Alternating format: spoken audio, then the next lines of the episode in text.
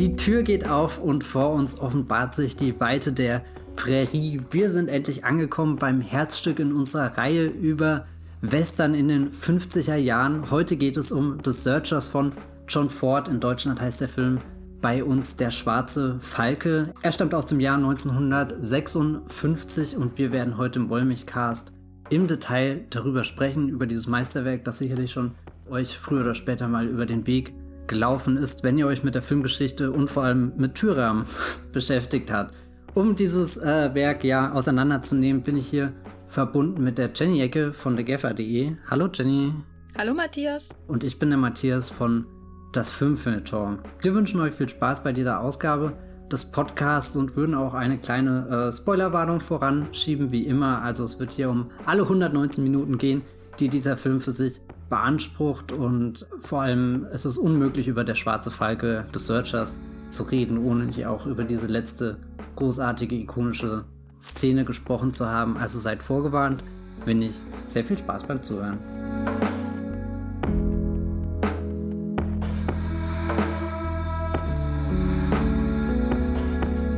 Wenn wir in The Searchers einsteigen, haben wir zuerst mal eine ganz großartige Titelmusik, die kommt, Credits. Und äh, da spürt man schon, dass, dass ein großes Werk auf uns zurollt. Und, und mit diesem großen Werk kommt auch eine ganz ja, bekannte Figur des Genres zu uns, nämlich Ethan Edwards, gespielt von John Bain, Jenny. Ist das denn dein absoluter Lieblingswesternheld, den du glorifizierend bis in alle Ewigkeiten einen Altar in deiner äh, Wohnung errichtet hast, um ihn äh, täglich anzubeten. Möchtest du mich politisch komplett diskreditieren? Oh nein, ich, ich habe gerade überlegt mit, wie, wie kriege ich die Überleitung hin und das ist leider das Beste, auf das ich in der Kürze gekommen bin. Nein. Ist meine okay. Antwort. Äh, Ethan Edwards ist zweifellos einer der faszinierendsten Westernhelden, äh, die einem so unterkommen können, wenn man viele Filme aus diesem Genre, gerade aus jenen Jahren schaut, also aus den 50er Jahren. Aber nein, um Gottes Willen. Ich muss sagen, jetzt auch beim wiederholten Schauen, ich bin am Anfang immer übelst angenervt von Ethan Edwards und da ist noch nicht mal sein Rassismus mit gemeint, der immer, je länger der Film dauert, ja immer äh, offener und offensichtlicher wird, sondern vor allem seine elende Besserwisserei, sein, sein, die Art und Weise, wie er, wie er mit Leuten spricht, die es eigentlich gut meinen, die, die Ruppigkeit, das ist alles so unglaublich unsympathisch. Er wäre mir auch so unsympathisch, wenn er nicht noch ein übelster Rassist wäre. Wie ist es bei dir? Ist Ethan Edwards dein liebster Held gleich nach den jüngsten Rollen von Mel Gibson? nee, ich glaube, ich kann das auch ganz eindeutig vereinen, aber ich merke, wie in meiner Wahrnehmung sich diese letzte ikonische Szene mit ihm, wo er ja zu einer sehr tragischen Western-Figur wird, dass die sich sehr festgefahren hat in meinem Kopf und ich dann gern dazu tendiere, ihn irgendwie in dieser Tragik zu bewundern, allein wie er einfach in diesem Film steht, dass er nie dort ankommen wird, wo, wo er seinen Frieden oder sowas finden wird. Also das ist etwas, was mich äh, sehr fasziniert an The Searchers. Und dann denke ich wieder drüber nach, was passiert den Rest des Films so. Und ich glaube, dann stolpert man einfach früher oder später über Dinge, die ihn definitiv nicht zu einer strahlenden Heldenfigur machen. Und gerade jetzt, wenn wir zurückblicken über äh, Western-Figuren, die wir den letzten Film gesehen haben, die wir hier im Podcast besprochen haben, da, da gab es ja schon Leute, glaube ich, von denen man sich eher inspirieren lassen kann als von Ethan Edwards. Aber was ich interessant finde, dass du gerade sagst, du bist so ein bisschen genervt von, von seiner Besserwisserei, die er an den Tag legt. Er kommt ja auch in diesen Film als jemand, der vielleicht auch Grund hat zu sagen, naja, hier, junge Frau, ich habe schon einiges erfahren. ich war nämlich im Krieg und habe die letzten drei Jahre keine Ahnung wo verbracht. Also was ich eigentlich sagen will, ist, Ethan Edwards kommt nicht als, äh, keine Ahnung, frischer junger Mann in den Film, ist kein unbeschriebenes Blatt, sondern schon fortsignalisiert eigentlich ab der ersten Sekunde, wo er das Bild betritt, dass dieser Mann eine äh, Vergangenheit hat, eine Geschichte besitzt. Äh, er bringt einiges mit, aber was, was bringt er denn genau mit? Von, von was ist sein Lebensweg bisher gezeichnet? Ethan Edwards ist ein Veteran des amerikanischen Bürgerkriegs, hast du ja schon erwähnt. Er hat auf der, natürlich auf der konföderierten Seite gekämpft, ähm, stammt ja auch aus Texas, ist ein Texican, wie es dann später irgendwie immer wieder heißt, was ich auch zum ersten und einzigen Mal in diesem Film bisher gehört habe, dass man das so nennt, wenn man aus Texas ist. Und der amerikanische Bürgerkrieg endete allerdings 1865 und dieser Film beginnt 1868. Das heißt, was hat er in den drei Jahren dazwischen gemacht? Er hat in äh, äh, mutmaßlich in Mexiko gekämpft, weil zu dieser Zeit ja Frankreich versucht hat, seinen Einfluss auf ähm, Nordamerika auszuweiten, indem sie quasi versucht haben, äh, den, den Maximilian von Habsburg da in Mexiko als, als Herrscher zu installieren und dazu kam es dann zu einem Krieg, weil die Amerikaner ja auf ihre Monroe-Doktrin beharren, die ja gesagt hat, hier europäische alte Mächte, bleibt bitte in eurer alten Welt. Amerika den Amerikanern, was bedeutet letztendlich, wir haben hier unsere Einflusssphäre auf den ganzen Kontinent und dementsprechend haben sie sich dann auch in diesen Konflikt in Mexiko eingemischt, die die dortigen mexikanischen Kräfte waffenmäßig unterstützt. Und wir haben auch noch einen Film hier in dieser Reihe, der direkt in diesem Konflikt spielt, was ich auch sehr, sehr spannend finde. Und in diesem Ist Konflikt. Sehr gut kuratiert, die Reihe, gell? Absolut. Also wer, wer das gemacht hat, meisterhaft. Und John Wayne hat auch in diesem Krieg mit gekämpft. Das heißt, er hat diesen furchtbaren amerikanischen Bürgerkrieg, äh, der ja für ihn als Konföderierter mit einer Niederlage zu Ende ging, hinter sich gebracht und worauf konnte er gar nicht erst warten als nächstes, tja, nochmal in den Krieg ziehen. Das sagt doch schon einiges über seinen Charakter aus, dass er die Chance nicht genutzt hat, nach Hause zu kommen nach dem Krieg, sondern gleich in die nächste mörderische Aktion hinein zu reiten. Und gleichzeitig muss man aber auch sagen, all das erfahren wir eher durch die Souvenirs, die er aus den Kriegen mitgebracht hat. Es wird nicht so viel eigentlich drüber gesprochen, was er da gemacht hat, sondern er bringt eben einen dieser Orden mit, der auf den mexikanischen Krieg schließen lässt und dann auch den Säbel und so weiter.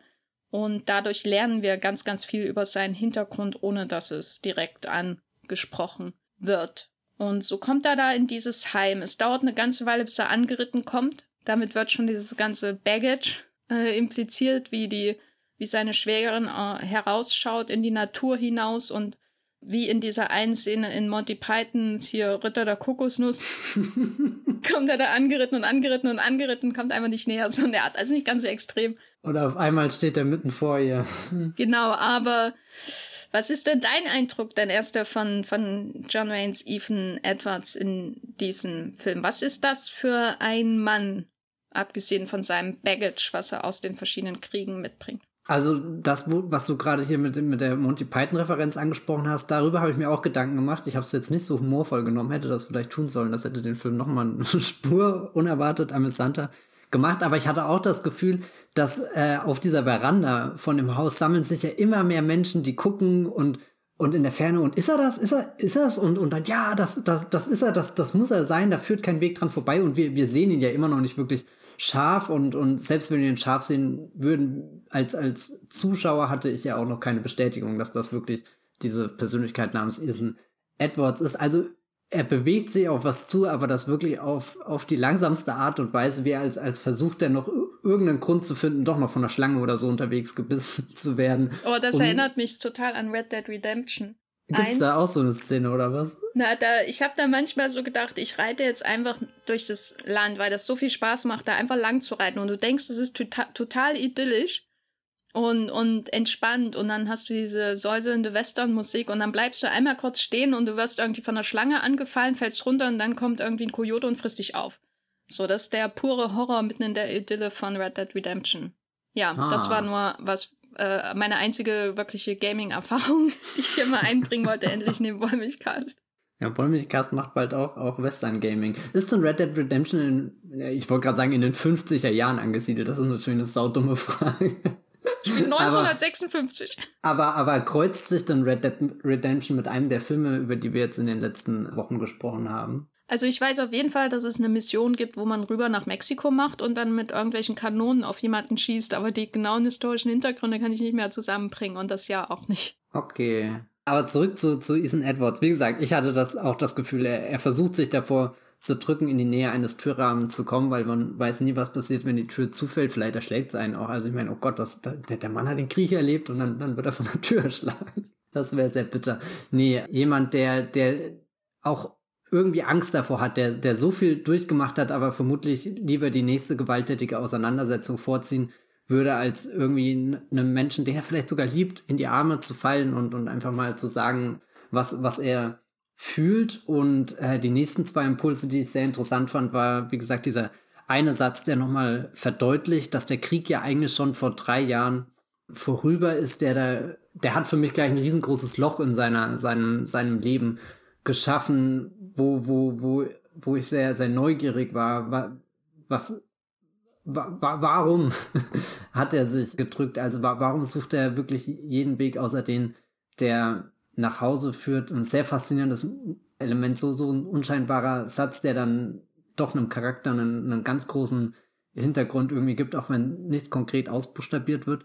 Und diese Übergabe der Gegenstände, also vor allem den mexikanischen Orden und das Säbel, das fand ich dann interessant, weil, weil er das einfach so weitergibt, wie als hängt er nicht wirklich daran an diesen Gegenständen, die er vielleicht auch doch irgendwie für die er einen Stolz empfinden könnte oder so. Also ich habe mir gedacht, gerade irgendwie, wenn du diesen Orden hast, dann hast du den ja auch verdient. Keine Ahnung, wie man das in diesem Kontext behaupten kann, aber er gibt das einfach so weiter, als ja, ich weiß nicht, wo, wo, dann die Frage ist, wie, wie weit würde er, was würde er noch alles abgeben? Sein, sein Hut, seine, seine Uniform, die, die trägt er ja trotzdem noch, obwohl der äh, Krieg schon drei Jahre ähm, vorbei ist. Und, und auf, auf was lässt sich dieser Ethan Edwards alles reduzieren, bis da wirklich der, der wahrhaftige Mensch vor uns steht? Also wer, wer, wer ist dieser Ethan Edwards? Das, das fand ich sehr spannend darüber nachzudenken, wo er,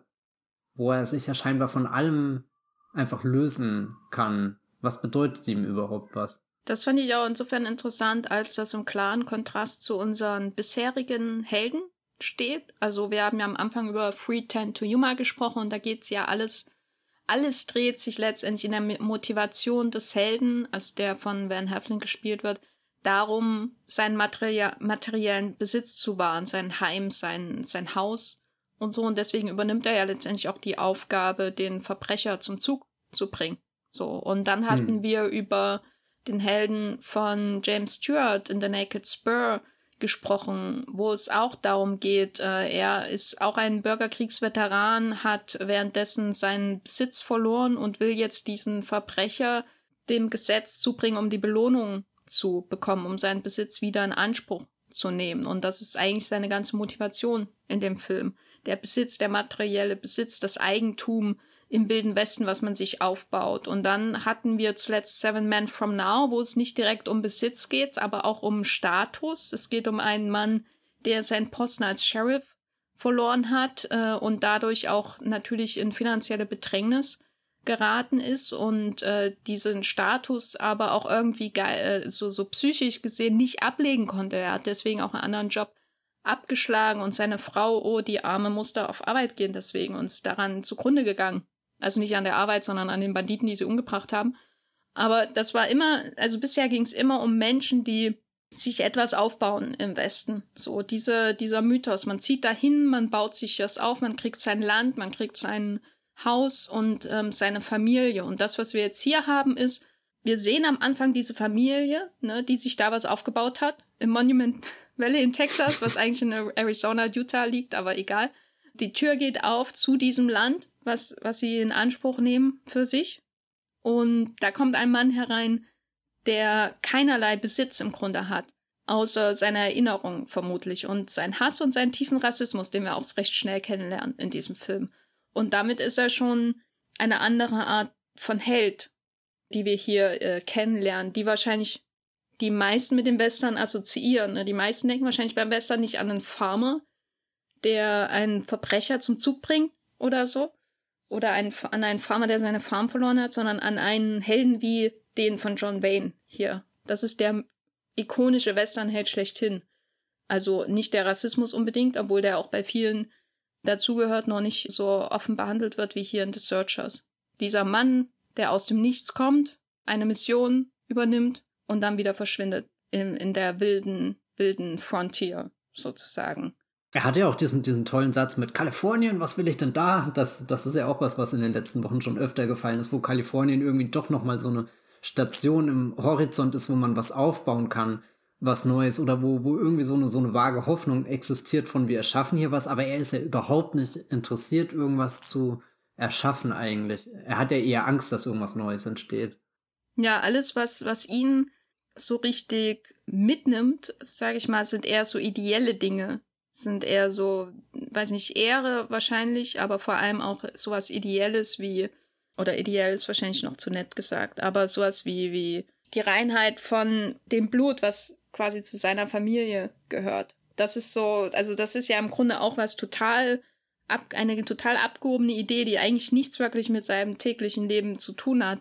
Aber das ist was, wo wir sofort, also dann die, in diese Wohnung oder in dieses Haus kommen, wo wir es sofort mitbekommen, dieser Mann hat ganz genau Vorstellung davon, was Menschen zu sein haben und welche zusammen sind und welche weggehören. So und der, als er da am Tisch sitzt und sein Neffe hereinkommt, der zum Teil von äh, amerikanischen Ureinwohnern abstand und der äh, zweite Held im Film sein wird ja, ist irgendwie schwer, so einen Helden, nominellen Helden, auch noch gespielt von John Wayne, zuzuschauen, der sich gleich sofort eigentlich als Rassist outet, oder? Ja, ähm, knifflige Und das Sache. nur mit Blicken, Blicken vor allem. Also er schaut einfach so angewidert auf, dass er mit diesem Mann äh, da am Tisch sitzen muss. Und vor allem auch die, die Reaktion irgendwie der Familie außenrum, die, die einerseits ja wirklich froh ist, ihn wieder zu haben. Also da, da, darauf läuft ja diese, diese ganze Empfangsszene hinaus, dass sie da seiner Ankunft entgegenfiebern und also es, es fühlte sich teilweise sehr awkward an, dieses Gespräch. Also ich glaube, das ist bewusst so gewollt. Also der Film bezieht auch überraschend früh eine Stellung, glaube ich, zu, zu Edwards oder so, sondern also einerseits lebt er seinen Rassismus irgendwie in dem Film aus, aber ich glaube, der Film selbst ist sich darüber im Klaren, was für eine Art von Mensch das ist und gibt ihm da genügend andere Figuren, außenrum, die ihm entweder direkt Kontra bieten oder wo zumindest auch aus deren Blicken herauszulesen ist, dass sie jetzt nicht genau wissen, wie sie mit, mit diesem alten Relikt da umzugehen haben, der halt irgendwie drei Jahre seit dem Ende des Krieges verschüttet gegangen ist und wer weiß, wohin sich verirrt hat und jetzt taucht er da plötzlich auf. Einerseits sind wir froh, aber andererseits merken wir auch irgendwie, dass das eine entscheidende Entwicklung noch nicht mitgemacht hat. Äh, eine der Fragen, bevor wir zum sage ich mal, Antrieb des Plots kommen, mhm. die hier noch interessant ist, ist ja, warum kommt er eigentlich nicht heim? Also was gibt uns die sparsame, effiziente Erzählung in diesen ersten Minuten des Films für Hinweise, warum Ethan Edwards fernbleibt, auch nach Ende des Bürgerkriegs? Na, eine Sache ist ja so ein bisschen die unausgesprochene Liebe, die da existiert zu der Frau, die letzten Endes seinen Bruder geheiratet hat. Und ich bin mir jetzt gar nicht sicher, wie weiß er das dann genau? Realisiert er das jetzt erst, als er ankommt? Ja, oder? Oder hat äh, er schon nein, die ganze die, Zeit Er geahnt? weiß ja schon, dass sie verheiratet sind. Also Ach so, das wusste er schon. Ja, dann ja. ist das ja definitiv einer der Gründe, warum er äh, vermutlich auch einfach merkt, dass, dass er da wohin zurückkehrt, wo er halt selbst, keine Ahnung, gescheitert ist. Weiß nicht, ob das jetzt das passendste Wort ist, aber halt auch merkt, er hat den, den Fokus seines Lebens auf was gerichtet, und sich dadurch halt andere Chancen verbaut, wo er, wo er ein alternatives Leben hätte bekommen können. Also eines dieser Leben, von denen ja auch die, die, die Figuren in den letzten Filmen, die wir geschaut haben, geträumt haben. Also gerade hier der, der Bandit eigentlich in Three Ten Humor, der ja eigentlich als der Bösewicht eingeführt wird, aber irgendwo ja auch merkt, dass, dass dieses Leben ihn nicht unbedingt an den, den besten Platz für seine späten Tage führen wird oder so. Und dann hier der einen Bardame, äh, keine Ahnung, schöne Augen macht oder so und, und sich da, da was anderes vorstellt, irgendwie so eine Sehnsucht walten lässt. Und ich glaube, Ethan Edwards hat unfassbar viel Angst davor, überhaupt erinnert zu werden, dass er sowas wie eine Sehnsucht hat und versteift sich dann an irgendwas, was er in seinem Weltbild nach ganz genau bestimmen kann, nämlich wie viel Blutanteile irgendwie dadurch welche Körper fließen, was ja auch absolut absurd ist, weil er das nicht mal ansatzweise bestimmen kann. Ja, aber das ist sein, das sind die Schubfächer, die er die Menschen packt. Ja, aber da, das ist doch auch irgendwie faszinierend, dass du, dass du so ein ganz konkretes Bild hast für Schubfächer und, und auch, also er zögert ja nicht mal dazu, Teile seiner Familie in diese Schubfächer einzugliedern, auch wenn ihm vermutlich jede empirische Datenlage fehlt, um das wirklich zu belegen. Ja, weil das halt das Einzige ist, was ihm glaube ich, noch Struktur gibt irgendwie oder zum Weltverständnis hilft, weil allein der äh, die Niederlage im Bürgerkrieg muss ja sein ganzes eine ganze Weltsicht schon an sich auf den Kopf gestellt haben, weil er ist ja nie, also so wie das hier wirkt, ist er ja nicht einfach nur Konföderierter ähm, gewesen, weil er in Texas gewohnt hat, sondern Konföderierter gewesen, weil er Konföderierter sein wollte. Und das weil er ein Texican war. Weil er ein Texican war, genau. Aber also das ist immer eine, also Konföderierter sein, äh, gerade in Filmen, ist immer mit einer sehr starken ideologischen Bindung natürlich auch aufgebaut, auch wenn das nicht sicher nicht jeden einzelnen Soldaten betroffen hat, der äh, in diesem Krieg auf dieser Seite so kämpfen musste. Aber in Filmen ist das halt so extrem aufgeladen, diese Identifikation mit der Sache äh, der Konföderierten, die, wo, wo man selten den Moment hat, wo so ein Held irgendwie sagt, yay, Sklaverei. Aber es wird natürlich auch irgendwie impliziert, ne, dieser Freiheits, in dieser, dieser romantisierte Freiheitsdrang des Südens, der natürlich in Wirklichkeit mit ganz anderen Zielen verbunden war. Und das haben wir hier bei seiner Figur auch.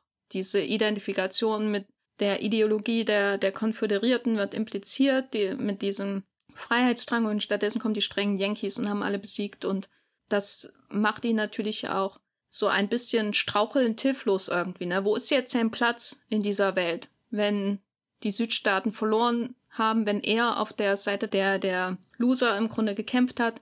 Wo ist jetzt sein Platz im Leben? Was gibt ihm noch Struktur? Die Schubladen, die, der Rassismus und die Rassenlehre, die er da insofern einverleibt hat. Das ist Struktur, glaube ich, um das die Welt zu verstehen. Will, will ja die letzte Szene gar nicht vorwegnehmen, aber ein Gedanke, so, so ein Türrahmen, der ist ja eigentlich sehr, sehr, sehr streng, sehr strukturenhaft. Und da ist es ja schon fast wieder interessant, dass er den nicht wählt, sondern eben in diese undefinierbare Weite geht, wo er zwischen all der Natur, keine Ahnung, dem Sand, den Staub ja fast unsichtbar wird ab irgendeinem Punkt, ist er so weit einfach in diesem, diesem, ja, in dieser Ebene verschwunden, dass du ihn gar nicht mehr ausfindig machen kannst. Also ich glaube, die, die Struktur, die wirklich Halt geben würde, vor der sträubt er sich aber auch. Also ich glaube, er braucht irgendwie feste Strukturen und, und sucht da eher Ausreden oder so, oder keine Ahnung, halt all das, was seinen Rassismus antreibt, aber so eine richtig feste Struktur, wie zum Beispiel eine Familie, ja definitiv ihm äh, geben würde, gerade in so, in dieser Zeit noch, wo familiäre Strukturen, glaube ich, noch anders definiert waren, als man wegen heute sind. Keine Ahnung, was, was würde Ethan Edwards im Jahr 2021 machen? Oh, war ja. Aber ähm, der, der Türrahmen, den finde ich insofern interessant, als der damit ja zweierlei Bedeutung hat. Also einerseits ist der Türrahmen quasi die Öffnung der Seite einer Geschichte und das, am Ende das Schließen dieser, dieses Buches sozusagen. Und andererseits während die Türrahmen aber auch immer assoziiert irgendwie mit äh, einer, einer Verlusterfahrung, habe ich das Gefühl. Also am Anfang öffnet sich die Tür natürlich nach außen und wir sehen diese Welt und wir sehen, wie Ethan Edwards herankommt, aber gleichzeitig ist das angenommene Innere, das dunkle, schwarze, was wir sehen, ja das, dem er eigentlich nicht entgegentreten kann langfristig, weil er diese Frau verloren hat. Und das nächste Mal, als wir einen Türrahmen sehen, ist sein Blick hinein in diesen Schuppen, wo die Leiche von seiner Schwägerin liegt. Und das wieder so ein Moment ist, wo da ist etwas, was ihm Struktur geben könnte natürlich oder was ihm ähm, ähm, Glück auch sicherlich beschaffen könnte, nämlich irgendwie sein, eine Familie zum Beispiel. Aber das ist dann immer dann aber auch automatisch damit ähm, verbunden, dass man diese Familie verlieren kann, dass man diese Frau an den Bruder verlieren kann oder an die ähm, Native Americans oder also dass man, wenn man sich bindet, dass der Verlust der Bindung dann Schmerz verursacht, so in der Art. Und dann geht er am liebsten gar nicht in die Tür hinein, sondern haut Obwohl sie ab. eigentlich immer offen steht für ihn. Sie steht immer offen für ihn. Es muss ganz schön ziehen an diesen Buden. da mitten der ganze Staub wird einmal durchkommen, hast du sauber gemacht, kommt schon die nächste Ja, Lade das rein. muss so ein Pain in the Ass gewesen sein, Aber da den, den Boden zu, zu fegen, also wirklich. Überleg mal, du, du wachst halt morgens auf, bist noch halb verschlafen und, und äh, streichst dir den Sand aus den Augen und siehst dann halt auch dieses Monument Valley. Da denkst du doch auch schon, ja, vielleicht lohnt sich das doch alles. Vor allem denke ich, wo zum Teufel soll ich eigentlich meine Herde äh, halten? Die hat hier überhaupt kein Gras. Wo ist denn hier Wasser? Warum zum Teufel bin ich hier gelandet? Und seit wann ist das Monument Valley in Texas? Das sind die ja. Hauptfragen, die ich mir stelle, wenn da die Tür aufgeht. Ich überlege die ganze Zeit, ob da irgendwann irgendeine poetische Ebene drinsteckt, dass, dass dieses Haus mit dieser Familie an einem Ort entsteht, der eigentlich jetzt nicht wirkt, als könnte so da groß irgendwie Landwirtschaft oder irgendwas betreiben, wo, wo ja, was das entsteht. Das ist Mythologie. Das, das ist, ist das, wie. Das ist geil, gell? Nee, das ist wie, wenn man irgendwie Herkules äh, neben den Säulen von irgendwas sieht. Das ist Mythologie, das ist Überhöhung. Statt der Säulen von irgendeinem Tempel hast du diese seltsamen Bergformen, dieses Monument Valleys. Das ist eine komplette Überhöhung einer Vorstellung des amerikanischen Westens. Da ist nicht nur irgendwie ein Berg, sondern es ist Monument Valley sozusagen. Da ist nicht nur die, die schwierige, hitzige Weite dieses Landes, sondern da ist irgendwie die schwierigste, hitzigste Weite dieses Landes, die man finden konnte, abseits von wahrscheinlich diesen Salzwüsten in Utah oder so. Wo ich war dann auf dem Film, wo jemand in so einer Wüste ein Haus hat und eine Farm. das fehlt eigentlich noch. Also das ist so als, also ich stelle mir das wirklich so wie, so vor wie in so einer fast schon biblischen Geschichte mit solchen überhöhten Landschaften oder so. Also nur hast du hier halt nicht den Turm zu Babel oder so, sondern wirklich ein, ein Monument, Monumente der Natur, die die Natur dahingesetzt hat. Monument Valley, weißt du? Monumente, Monument. Ja, ja. Mhm. Ist, hm. mhm. Aber ja, ich muss sagen, also diese, diese Überholung, ich bewundere sie sehr. Ähm, das ist wirklich was, was mich immer wieder zurück in diesen Western zieht. Ist dieser Mann ein Professional? Wir haben im Vorgespräch ja schon minimal drüber diskutiert, deswegen weiß ich nicht, wie ich diese Frage jetzt völlig aus dem Nichts beantworten soll. Also er tritt schon als Professional auf. Insofern, da er ja irgendwie diese Erfahrung mitbringt mit all seinen Kriegsjahren, reitet er auch jetzt dem Trupp stolz voran, weiß, was zu tun ist, weiß auch, wie er, wie er überlebt. Also er ist ja auch irgendwo wo so ein, so ein, keine Ahnung, Survival-Experte im Wilden Westen. Beer Grills, das Monument Valley. Wer, wer, bis an diesen Punkt kommt, hat schon sich gewisse Skills angeeignet. Die Frage ist natürlich, zu welchem Preis. Aber was ich bei dem Ethan Edwards finde, so, er ist kein, du hast das vorhin als kühler Professional im Vorgespräch, glaube ich, bezeichnet, sondern er lässt sich ja auch von seinen, seinen anderen keine Ahnung, Instinkten sehr leiten. Also sowas wie zum Beispiel sein Rassismus prägt ihn immer noch mehr als sein, seine, seine, keine Ahnung, handwerklichen Fähigkeiten bei, bei der Spurensuche oder sowas. Also er wird da schon immer von was, was Impulsiven übersteuert, was seine Professionalität in Frage stellt. Und trotzdem kommt er in diesem Film sehr weit, auch über viele Jahre hinweg, macht er eine unglaubliche Reise, eine unglaubliche Suche durch, nur um am Ende wieder zurückzukommen. Also, ja, vielleicht ist das sogar totales Versagen des Professionals, der merkt, dass das alles, was er eigentlich sucht, schon da ist, wo er startet. Wobei die Professionals ja auch darin aufgehen, dass sie etwas machen und nicht, dass Stimmt, sie gell? mit dem Gewinn hinterher glücklich ja. werden. Zum ja, Beispiel. dann ist er vielleicht sogar der, der, der beste Professional überhaupt. Weil er weil macht er, und macht und macht. Genau so, so, er hört gar nicht mehr auf. So, so er, er findet sich sogar noch neue Missionen dazu. So, der Sezessionskrieg ist vorbei, kein Problem. Heimfahrt wird einfach verschoben, weil guck mal hier, da ist schon der nächste äh, Auftrag reingeflattert. Also ja, also ich glaube, er, äh, man kann schon, schon vom Professional reden, aber es sind, man, man muss den Begriff definieren. Es ist nicht so, so, so, so, so, so schick wie bei einem Michael Mann-Film. Und äh, was für ihn spricht, ist auf jeden Fall, dass er nicht so oft vom Pferd fällt wie James Stewart in The Naked Spur. Ja, das in der Tat. Also sogar, dass er das Pferd für sich irgendwie ein bisschen als, weiß nicht, Waffe oder so benutzen will, aber er bringt das Pferd ja auch ins Gespräch einfach um um den Lauf der Geschichte zu, zu lenken. Ich glaube, davon ist Jimmy Stewart noch sehr weit entfernt. Für den ist das Pferd einfach nur rein theoretisch ein praktisches Fortbewegungsmittel, aber in Wahrheit ein, eine unberechenbare äh, äh, Präsenz in der Landschaft, die es zu bewältigen gilt. Und dann genießt man diese zwei, drei kostbaren Sekunden, wo man wirklich das Gefühl hat, eine Einheit mit dem Tier geworden zu sein und über die Landschaft hinwegfliegt bis man wieder runterfliegt. Aber was ihre ähm, Aggressionsprobleme angeht, sind die beiden schon wieder ein bisschen ähnlich, oder? Also Jimmy mhm. Stewart, also ich stelle mir halt manchmal vor, wie sehr die Selbsthilfegruppe von Westernhelden mit Jimmy Stewarts diversen Anthony Mann-Helden, aber speziell dem aus The Naked Spur und Ethan Edwards aus. Ich glaube, die könnten viel ineinander finden. Ja, ich glaube, der, der Jimmy Stewart wäre der, der mehr rumjammert. Ethan Edwards, glaube ich, der, der hätte irgendwann keinen Bock mehr auf die Gruppe. Äh, der müsste einfach schießen, damit es ihm besser geht, um ein bisschen Luft abzulassen oder so und realisiert nicht, dass das auch schon Teil seines Problems wird.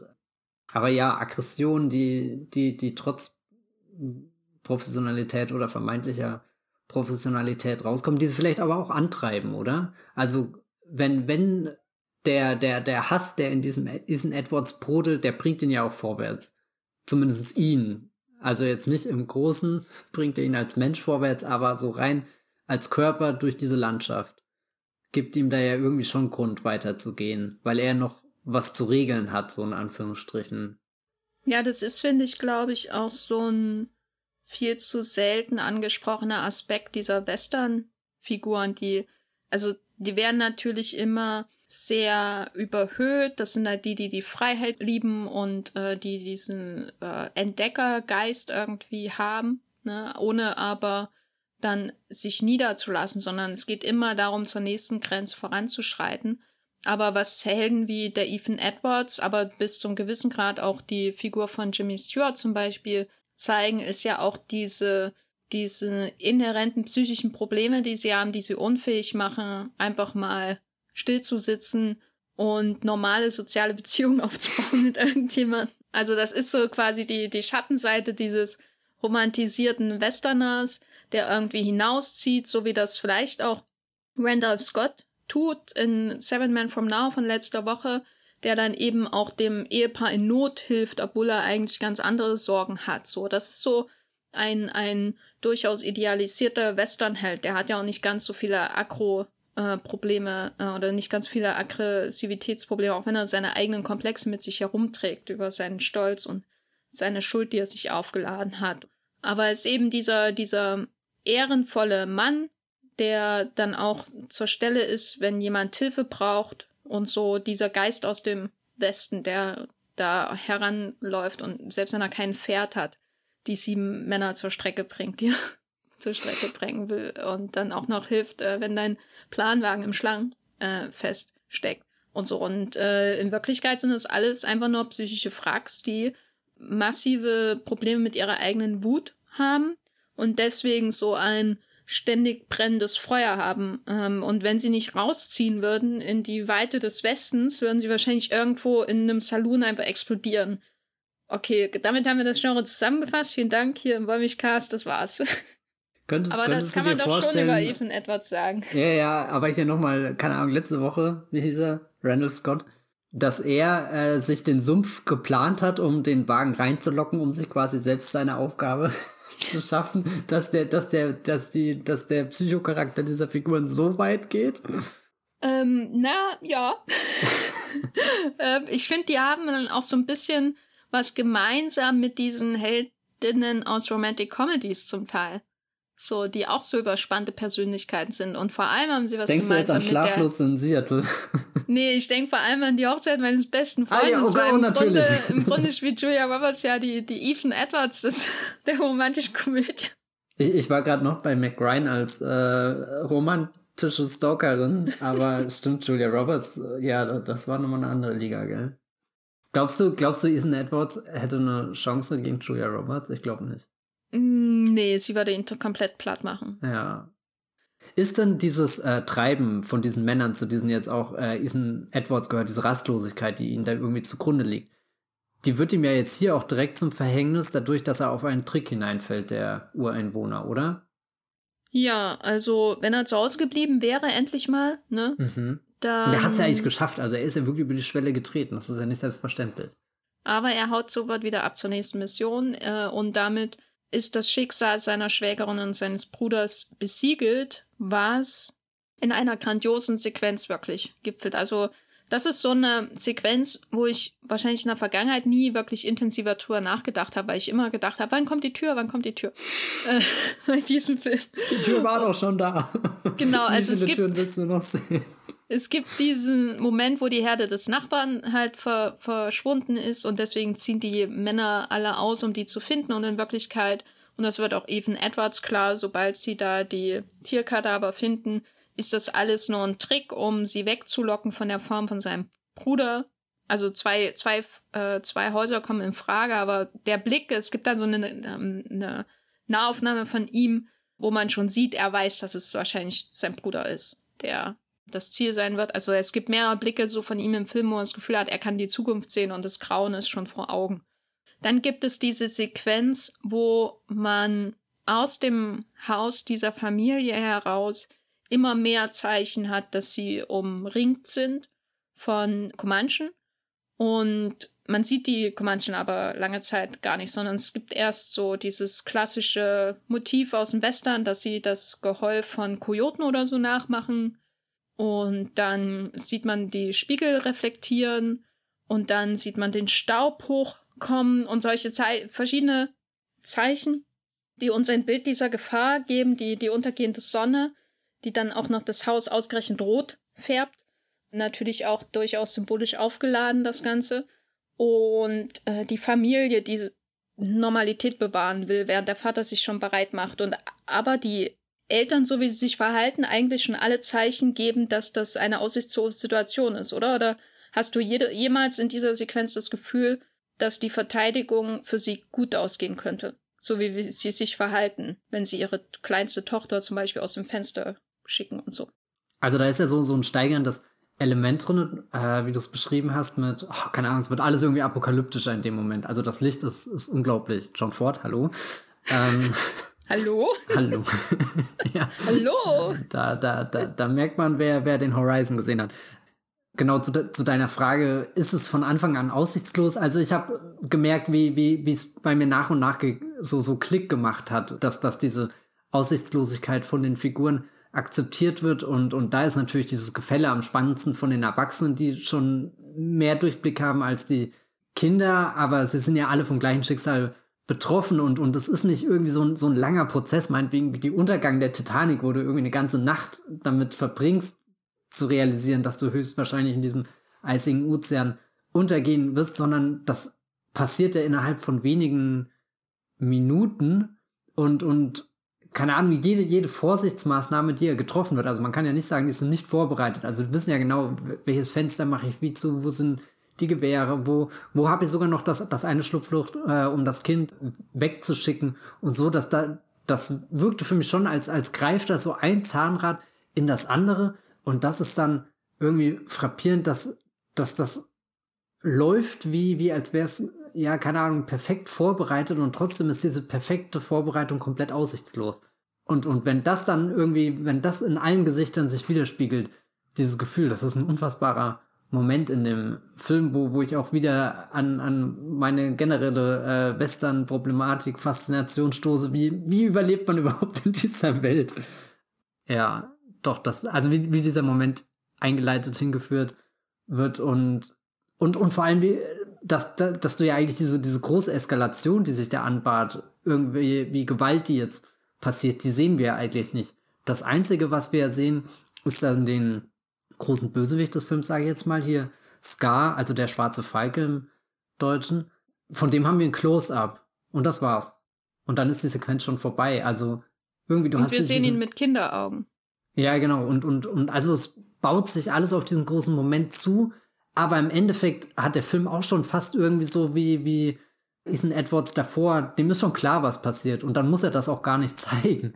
Also so, so sehr viel, was auch im, im Kopf dann passiert. Und ich glaube, also es ist ja schon das zweite Mal, dass John Ford in seinem Film dann so, so einen riesengroßen Raum aufmacht, den er uns als Zuschauerinnen überlässt, nachdem er davor diese, diese drei Jahre äh, schon, schon angedeutet hat, einfach mal gesagt hat, so, diese Zeit existiert jetzt, da ist was. Und jetzt haben wir hier auch nochmal was, was ganz Dramatisches, was passiert ist und den Lauf der Geschichte verändert. Genau, und dann kommen sie zurück und dann werden natürlich noch viel mehr Bilder in unserem Kopf erzeugt, als sie die Überreste sehen von dem Verbra von der verbrannten Farm. Und dann beginnt eigentlich erst der Plot. So, das war jetzt quasi der. wir haben ja gerade 40 Minuten lang über die ersten 10 Minuten von The Searchers geredet. Aber da, da, merkt man auch schon, was alles in, also so, so einerseits wie effizient schon, schon fort arbeitet, aber es ist nicht einfach nur ein Abspulen von, von wichtigen Informationen und von Dingen, sondern das ist ja auch schon ein Film, der da gelaufen ist vor unseren Augen. Genau, und wir haben auch schon alle wichtigen Elemente sozusagen des Films gesehen, sogar Debbie, die zu der Figur wird, die diese ganze Suche erst veranlassen wird, weil sie von äh, diesem Stamm entführt wird und ihre ältere Schwester auch, aber deren Leiche wird Ethan ja im Verlauf dieser langen, langen Suche finden. Zehn Jahre seines Lebens werden wir ihn begleiten auf dieser Suche nach Debbie, die diesen Film ausmacht, nachdem seine Schwägerin und sein Bruder ermordet wurde und ihre Familie. Aber was wir natürlich so als Element in diesem Film hier in dieser Auftaktsequenz auch schon vorfinden, sind seine ausgemachten Gegner. Das ist dieser Stamm von Comanchen unter der Leitung von dem von dir erwähnten Scar. Und wir sehen die Gefahr, die herankommt. Wir sehen wieder dieses Element, dass die amerikanischen Ureinwohner so ein bisschen auch entkörperlicht werden, so werden assoziiert mit diesen Rufen, sie mit diesen Spiegeln, mit diesem Staub, als wären sie so eine Naturgewalt, die irgendwie von, von draußen rein in dieses heimliche Heim der Weißen kommt. Auch wieder diese, diese Wellenbewegung, wo, wo wir bei The Naked Spur beobachtet haben. Da kommt einfach was aus dem Hintergrund immer weiter ins Bild hinein und es hat dieses Unaufhaltsame irgendwie und jeder fürchtet sich davor. Genau, aber bevor wir diese vielen Körper sehen, die in den bisherigen Filmen immer so diese Einheit von diesem Volk gebildet haben. Also es waren meistens immer Gruppen, also auch in Seven Men From Now, da hatten wir auch kurz diese Gruppe von, von amerikanischen Ureinwohnern, die da halb verhungernd irgendwie durch das Land ziehen, auf die sie kurz treffen und denen er, also Randolph Scott, dann sein Pferd gibt und dann sind sie damit ähm, zufrieden und hauen äh, ab und ziehen weiter in diesen Land. Und statt dieser Gruppe sehen wir am Anfang diese eher so Symbolik dahinter und dann haben wir gleich die Großaufnahme, was den Film schon abhebt, finde ich, von den anderen bisherigen Darstellungen, die wir hatten in der Reihe, nämlich von Scar, der alles im Grunde, alle diese Menschen erstmal am Anfang dieses Films in sich vereint, weil wir keine anderen Ureinwohner bisher gesehen haben, wirklich. Sondern wir sehen nur diesen Mann, der offensichtlich ein Bösewicht ist. Also was, was ist dein erster Eindruck von ihm? Außer, dass er kein amerikanischer Ureinwohner ist, der Schauspieler. Offensichtlich. ja, klar, er ist irgendwie der Bösewicht, aber ich weiß nicht, in, in diesem Gesicht war schon noch mehr zu sehen. Also was, was ich am prägnantesten fand, The Searchers macht ja zu diesem Zeitpunkt, also bis, bis der Film an diesen Punkt kommt, sagt John Ford ja die ganze Zeit, Farben sind so geil, Leute.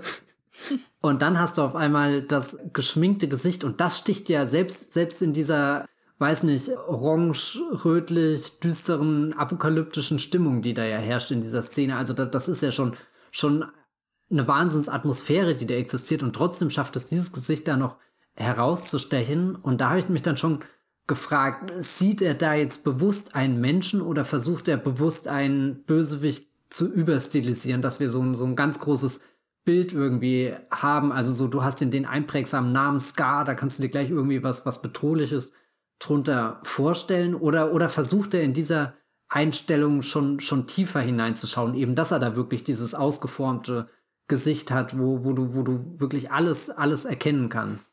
War ich hin und her gerissen von dieser Einstellung, wie ich die einzuordnen habe, auch weil bis zu dem Zeitpunkt ja irgendwie klar ist, dass die Ureinwohner die Rolle der Antagonisten einnehmen werden in dem Film. Ja, ich habe manchmal das Gefühl, dass Scar als Mensch völlig irrelevant ist und mhm. alles, was sein Äußeres betrifft, seine, sein, sein pures Vorhandensein, die Großaufnahmen, die er kriegt, die, die stummen Blicke, die er auf äh, seine Umgebung wirft, das ist alles nur dazu da, um, um im Grunde dieses Bild im Kopf von Ethan Edwards zu schaffen. Ja, und vor allem, es wird ja über Scar dann auch erstmal deutlich mehr geredet, als dass er wirklich selbst irgendwie vorkommt, geschweige denn selbst zu Wort kommt, wird ja sehr viel Mythenbildung innerhalb des Films auch über die, die, über Scar als, als Figur in dieser Welt betrieben. Also ich habe fast das Gefühl, Ethan Edwards erzählt mir mehr über ihn, als, als äh, John Ford jemals in seinem Drehbuch stehen hatte, äh, was natürlich keinen Sinn ergibt, weil alles, was Ethan Edwards sagt, glaube ich, auch im Drehbuch drin stand.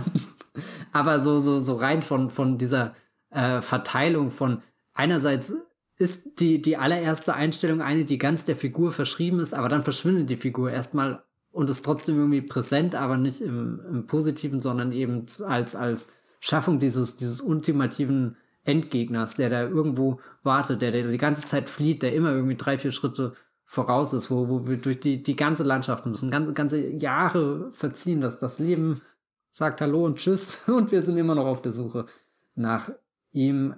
Und dann, wenn er das nächste Mal kommt oder, oder wenn sie ihm dann auch direkt mal gegenüberstehen, gegenüber sitzen, hat er ja eigentlich gar nichts von, von dem, was man bei, bei so einem ja, Bösewicht dann erwarten würde. Naja, er hat schon die Stange mit den ganzen Skypes. Das stimmt, ja. Aber Ethan Edwards ist auch nicht sehr schüchtern, wenn es um Skypieren geht. Ja, und äh, ich musste auch oft dran denken, ob die äh, Skalps und die diversen Mitbringsel aus dem Krieg, ob die bewusst parallelisiert werden. Ob das ob's, wie, inwiefern Scar nicht wirklich auch ein Spiegelbild von ja. Ethan Edwards sein könnte oder so. Also nicht als Figur an sich, weil er ist ja schon, obwohl er am Anfang für dieses große Unglück sorgt, eigentlich eher ein Verfolgter in diesem Film. So, ähm, er ist, ist ja nicht so, dass Scar die ganze Zeit versucht, Ethan Edwards zu töten, sondern eigentlich könnte Scar auch einfach weiterleben, als wäre nichts geschehen. Scar hat ja auch nicht diese, diese übertriebene Verbindung zu Ethan Edwards. Die schafft sich ja Ethan Edwards eher in seinem Kopf, dass das Scar sein persönlicher Nemesis, seine persönliche Nemesis oder so ist. Ich glaube, Scar realisiert das erst viel später, dass er seit zehn Jahren von einem und dem gleichen Verrückten verfolgt wird. Genau, Big Shoulders oder wie er, wie er einmal genannt wird. Big Shoulders. Und was sagt er zu Young One is uh, the one who follows? The one who follows, genau. und dann hat er natürlich einmal den Satz, wo er erzählt, er, äh, dass er seine Söhne verloren hat und für jeden Sohn gibt es dann so und so viel als Gegenschlag, so in der Art.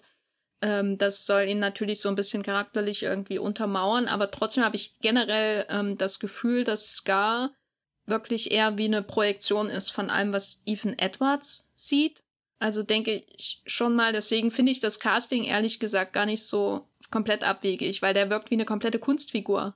Und das ist immer ein interessanter Punkt in dem Film, obwohl das, glaube ich, keinerlei Motivation hinter dem Casting war, dass wenn man dann seine Umgebung sieht, die anderen Menschen zum Beispiel, die mit ihm in, in den Zelt sitzen oder aber auch natürlich die Leichen, muss man ja sagen, weil die einzigen Leichen, die wirklich in dem Film gezeigt werden, gehören amerikanischen Ureinwohnern wenn man diese Leichen sieht, dann wirken die alle auf einmal viel realer als Scar als Person. Weißt du, was ich meine? Weil irgendwie wirken die menschlicher auch. Mhm.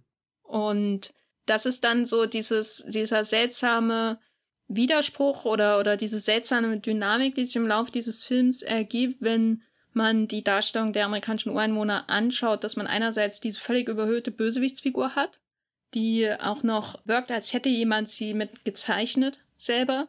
Und da auf der anderen Seite hat man diese Menschen. Man hat da einfach Menschen und die werden ermordet, die liegen rum, die sind blutüberströmt, die werden in ihrem Grab noch geschändet im Grunde von Ethan Edwards und äh, sie werden von der Kavallerie durch den Schnee getrieben. Also es ist schon ein Film, der eher davon lebt, dass er zeigt, was seine Hauptfigur für eine furchtbare Weltsicht hat, so, anstatt das zu kommentieren.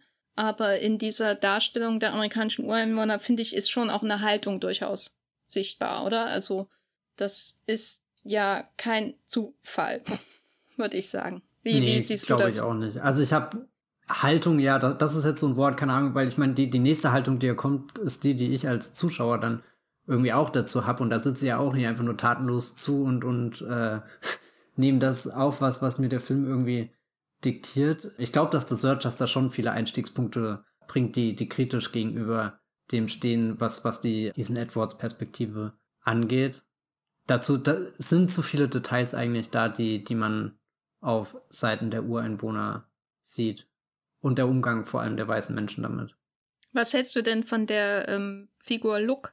Das ist die Frau. Ja.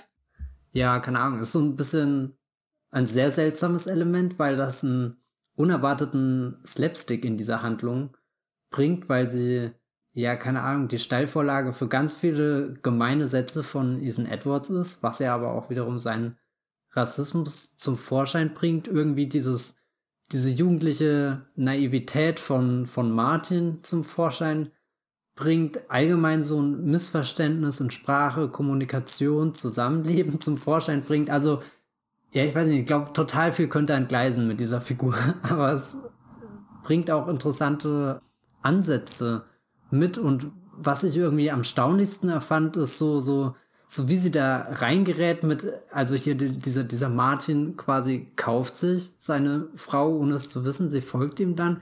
er kriegt sie nicht los, obwohl er das irgendwie will. Also so, du, du hast da, ja, ich weiß, einen sehr unangenehmen Umgang langsam mit der Figur, bis sie sich dann aber eines Nachts dazu entscheidet, einfach zu gehen. Und das, das fand ich irgendwie bemerkenswert, dass, dass ihr der Film diese Selbstbestimmung wieder zurückgibt, nachdem sie halt für mehrere Minuten in so einer, so einer montageähnlichen Sequenz einfach nur herumgeschubst wird irgendwie. Der, der eine Mann will sie nicht, der andere Mann, keine Ahnung, kann sie sowieso nicht ausstehen und, und sie hat da scheinbar auch von, von ihrem Stamm, keine Ahnung, keinen Rückhalt, dass sie einfach hergegeben wird, eingetauscht wird, ver verkauft wird. Also eigentlich jemand, der dir sehr leid tun kann, aber jemand, der dann auch mitten in der Nacht entscheidet, ja, ich gebe euch noch hier ein paar Steine und einen Pfeil.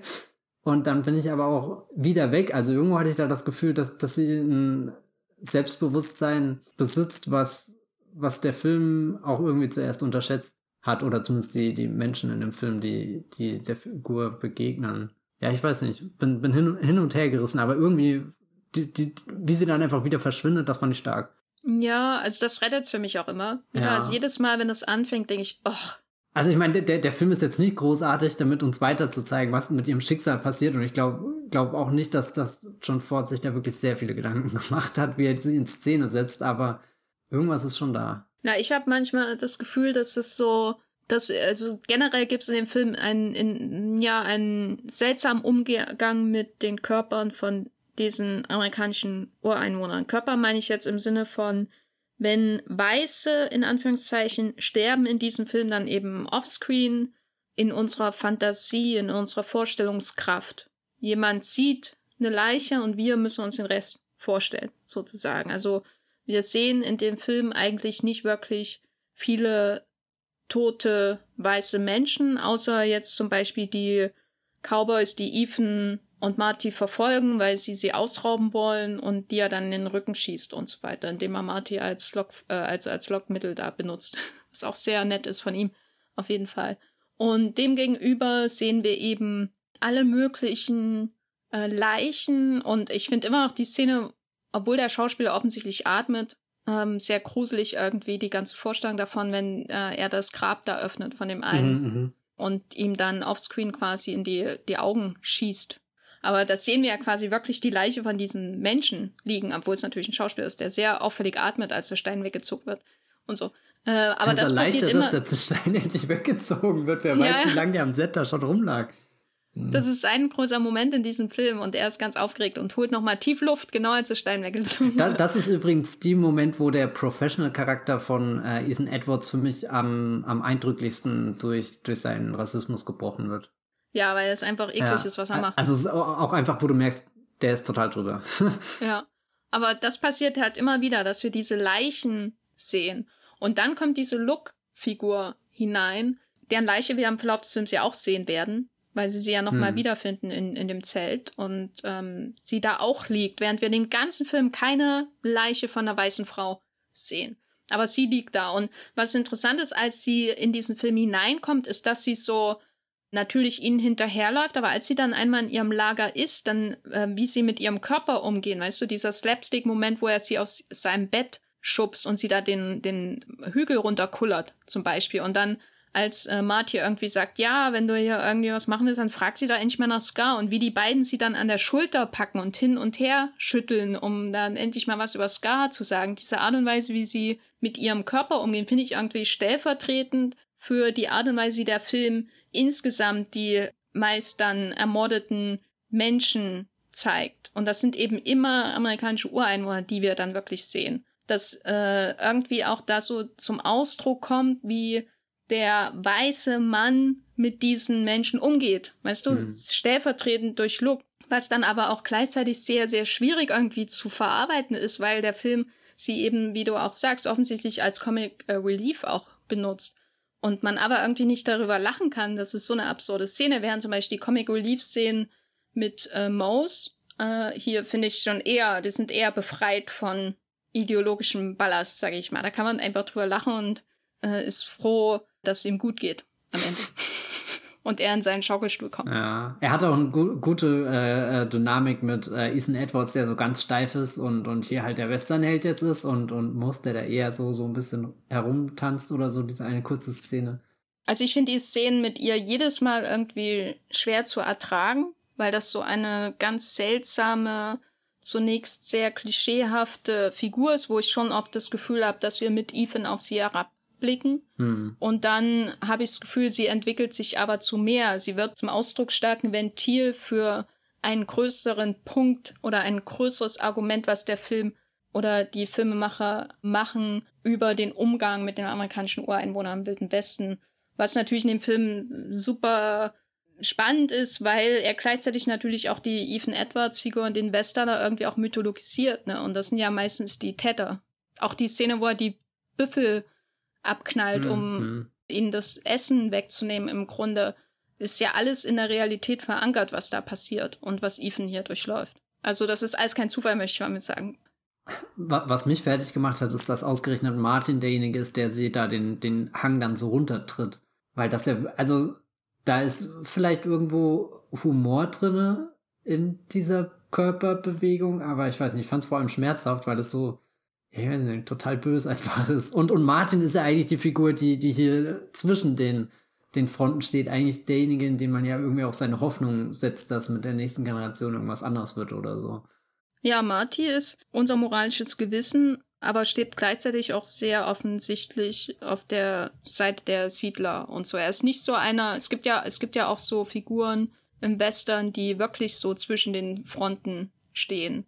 Dann auch meistens von äh, weißen Schauspielern gespielt und so. Gibt so einen Film von, ich glaube, Anthony Mann mit Robert Taylor war das, wo, wo das genauso thematisiert ist und er steht dann am Ende wirklich zwischen den Fronten der Kavallerie und solche Figuren gibt's auch häufiger, aber der Martin ist eher jemand, der zwar mit seiner Herkunft schon sehr stark visuell identifiziert wird, schon durch seine Einführung, indem er da ohne Sattel, glaube ich, auf dem Pferd reitet. Die Kleidung, die er anhat, das ist alles schon sehr stark quasi getrimmt auf äh, seine, seine Herkunft auch. Andererseits ist es ja nicht, gibt es ja nie den Moment, wo er wirklich zum Beispiel mit den amerikanischen Ureinwohnern irgendwie kommunizieren kann oder wirklich eine Brücke bilden kann, oder? Er ist ja da noch viel hilfloser als Ethan Edwards. Wie ist es denn so für dich, weil wir ja beim letzten Film sehr stark über das Alter der Helden geredet haben, also vor allem Randolph Scott und hier aber ähm, trifft dasselbe ja auch auf John Wayne zu, der schon auf die 50 zugeht, hier in dem Film als Schauspieler zumindest. Wie ist das für dich, hier einen jungen Menschen im Western zu sehen? Teile deine Erfahrungen mit der Welt. Äh, ich weiß gar nicht, warum mir das letzte Woche so wichtig war. Aber es ist schon angenehm, diese Dynamik jetzt zu haben, weil gerade, also ich glaube, es ist super wichtig, dass, dass jemand Jüngeres mit, mit anderen Ansichten, auch mit einer anderen Hintergrundgeschichte da ist, wenn du halt diesen, diesen Ethan Edwards-Charakter hast, mit dem du dich ja eigentlich gar nicht mehr identifizieren kannst, den, den ich zwar, wie gesagt, ganz am Anfang habe ich ja gesagt, spätestens mit dieser letzten Szene, da bewundere ich irgendwie die Tragik in der Figur, aber der Film gibt mir eigentlich tausend Gründe, es nicht zu tun. Aber ja, mit dem Martin, da, da gibt es schon eher so, so einen klassischeren Helden und ich finde ihn sehr wichtig, wenn ja die, die Dynamik der Reise irgendwie geschildert wird und auch diesen Briefwechsel, der dann so, so reinkommt. Also da ist irgendwie eher mehr die, die Abenteurerfigur, die Entdeckerfigur, die, die, die was über mittelt. Also all diese Dinge, an denen Ethan Edwards ja eigentlich gar nicht mehr interessiert ist. Der will nicht unbedingt das Abenteuer erleben, entdecken, schon gar nichts. Und ja, an, an Übermittlung oder Vermittlung oder Kommunikation ist er ja auch nur am Rande interessiert. Und, und ich glaube, es ist, fällt deutlich leichter, den, den beiden zu folgen, also oder, oder, oder dem Film zu folgen, dadurch, dass du eben zwei Figuren hast, die dann auch eine gewisse Dynamik miteinander haben, anstatt wenn du jetzt nur den alten Grieskram da hättest. Aber er ist ja auch nicht so alt eigentlich in dem Film, haben wir ja vorhin festgestellt. Hm. Es hilft auf jeden Fall, dass man nicht nur von Rassisten begleitet wird in dem Film. Genau. Die kurze Zusammenfassung. Du hast ja schon den, den Brief erwähnt. Wir haben da so quasi parallel zu der Suche von Ethan Edwards nach Debbie, nach der jüngsten Tochter seines Bruders, diese Geschichte mit Marty und seiner äh, hoffentlich bald Verlobten, die auf ihm wartet daheim, was ja auch so ein Aspekt ist, den man nicht so oft sieht, äh, die Leute, die nicht Teil des Abenteuers mhm. sind, sozusagen. Da fand ich auch immer schön, wie du diesen Kontrast hast zwischen die beiden sind unterwegs, da ändert sich die ganze Zeit die Umgebung, da ist mal Schnee, dann, keine Ahnung, ist schönes Wetter und, und, und vor allem Pferde und, und eben Bewegung und jedes Mal, wenn sie dann wieder in diesem Haus drin sind, dachte ich, boah, John Ford hat 800 Jahre überlegt, wo er die Kamera da aufstellt, damit er jetzt diesen, dieses, dieses Haus perfekt rahmen kann, um uns zu versichern, das steht da fest seit Ewigkeiten und wird auch noch Ewigkeiten stehen irgendwie. Also so, so, so, so dieser Kontrast zwischen eben Bewegung und schon diesem, wir haben uns niedergelassen. Genau, aber das Niederlassen wird dann auch zu einer Falle, oder? Also es, es wirkt, ist auch so, als wäre sie, also die junge Frau, die auf ihn wartet, da in Harz gefangen und kommt nicht weg, wird sie irgendwie festkleben, weil sie auf ihn wartet und so spricht sie ja dann hm. auch über, über das Warten. Also diese, das, was so schön als wir ziehen in den Westen und schlagen da unser Heim auf und das Land gehört uns und jetzt sind alle glücklich äh, gezeichnet wird, wird aus Sicht der Jugend eher als Gefa Gefängnis gezeigt, was auch wieder wie bei Free Time to Humor ist mit der Bardame und wie sie davon erzählt, wie sie in dieser Stadt ist, wo nur noch alte Leute leben. Na gut, das sagt er in dem Fall, aber wir nehmen es ihm sofort ab. Generationskonflikt, der gleich schon wieder auf der, der Hand liegt. So, die einen kommen dahin und nehmen alle Mühen auf sich und die, die nächste Generation versucht eigentlich nur noch davon wegzukommen. Oder, oder findet sich irgendwann mit dem Schicksal ab, weil Hoffnung aufgegeben. Ja, das ist eigentlich schon alles ziemlich trist. Ja, ich habe mir auch überlegt, hätte, hätte Martin nicht auch zu Hause bleiben können und mit ihr irgendwie ein glückliches Leben anfangen können, weil irgendwo verspürt er ja doch den Abenteuerdurst, der ihn wieder auf die Reise mit den Ethan Edwards zieht, von dem er ja auch weiß, dass er mit dem nicht unbedingt der beste Freund ist bis, bis Lebenszeiten wird, dass, dass die nicht gemeinsam in irgendeinen Sonnenuntergang oder sowas reiten. Aber, aber er, ich glaube, der, der Gedanke, sich jetzt sesshaft zu machen, macht ihn dann auch ein bisschen nervös. Und da versagt auch er in der Kommunikation. Obwohl er super viel kommuniziert, redet er immer ein bisschen um den heißen Brei herum. Ja, oder er nimmt alles an, äh, nimmt an, dass schon alles klar ist und muss nicht mehr äh, ausgesprochen ja. werden.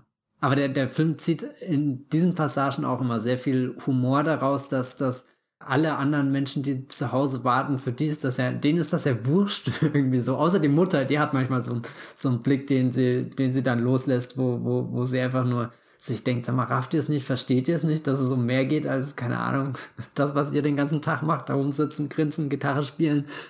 Ähm. Aber das Gitarrespielen ist schon sehr wichtig, ne? Für die Einführung ist, von Martys Gegenspieler daheim.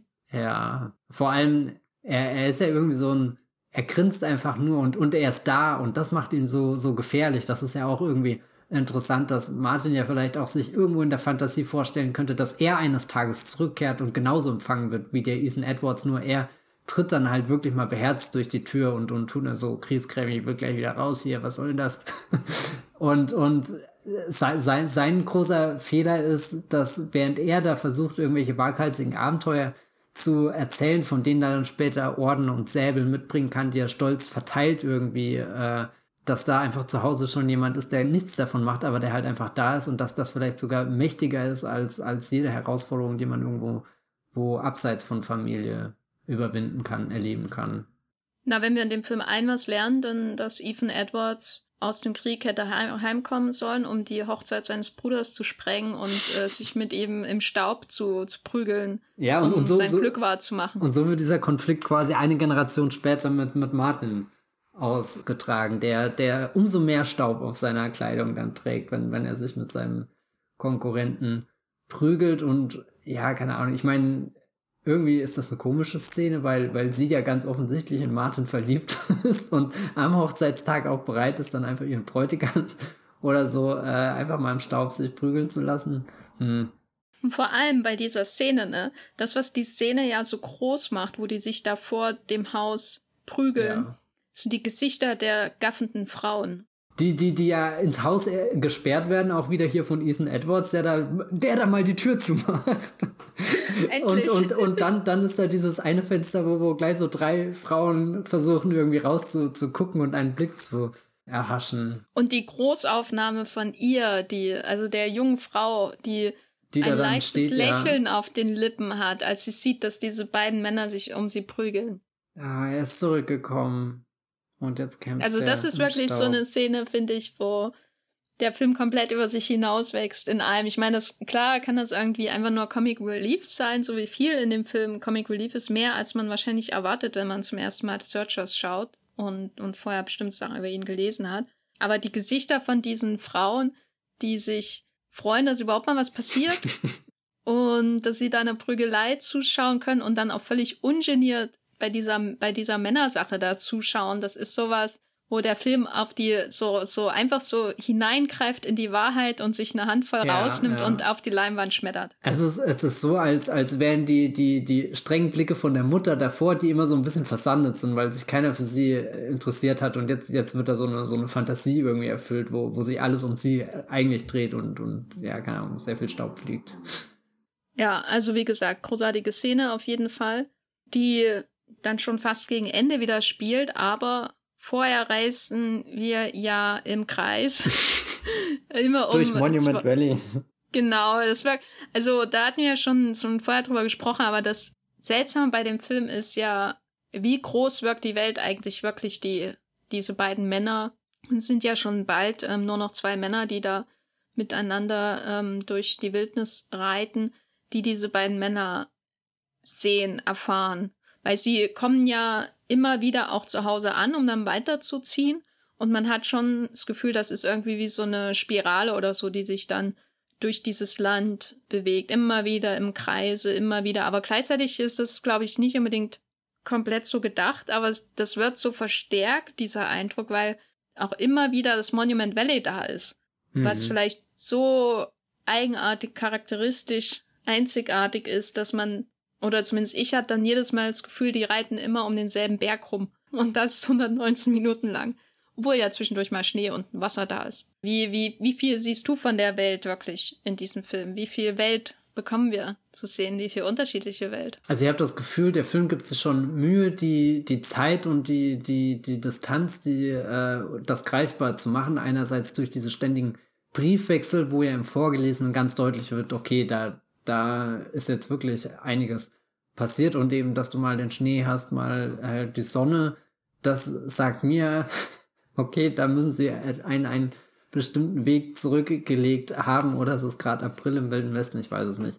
Aber so, so, so richtig hatte ich, weiß nicht, habe ich am Ende damit gehadert, dass sie jetzt wirklich zehn Jahre lang gebraucht haben, um ihn da zu finden, den, den Sky. Also irgendwie in, in Filmen begegnen sich Figuren selbst in den, den größten Landstrichen, selbst in Mittelerde, wandern irgendwann wieder die Hobbits den, den gleichen Menschen über den Weg oder so. Aber ich glaube, das ist einfach so eine, so eine Sehgewohnheit, die sich da unterbewusst eingeprägt hat, dass es jetzt sehr seltsam wirkt, wenn, wenn ein Film wirklich mal darauf aus ist, die, die Menschen, die, die sich unbedingt sehen wollen, oder zumindest die eine Seite, die die andere äh, sucht. Äh, der, der Scar hat ja, glaube ich, gar kein Interesse, jetzt unbedingt in Ethan Edwards zu treffen, dass die auch wirklich zum, zum Schluss oder ja gut, zwischendrin auch nochmal kurz, aber dass, dass die, die Suche im Endeffekt den ganzen Film einnimmt. Eigentlich ein sehr guter Titel des Searchers, gell?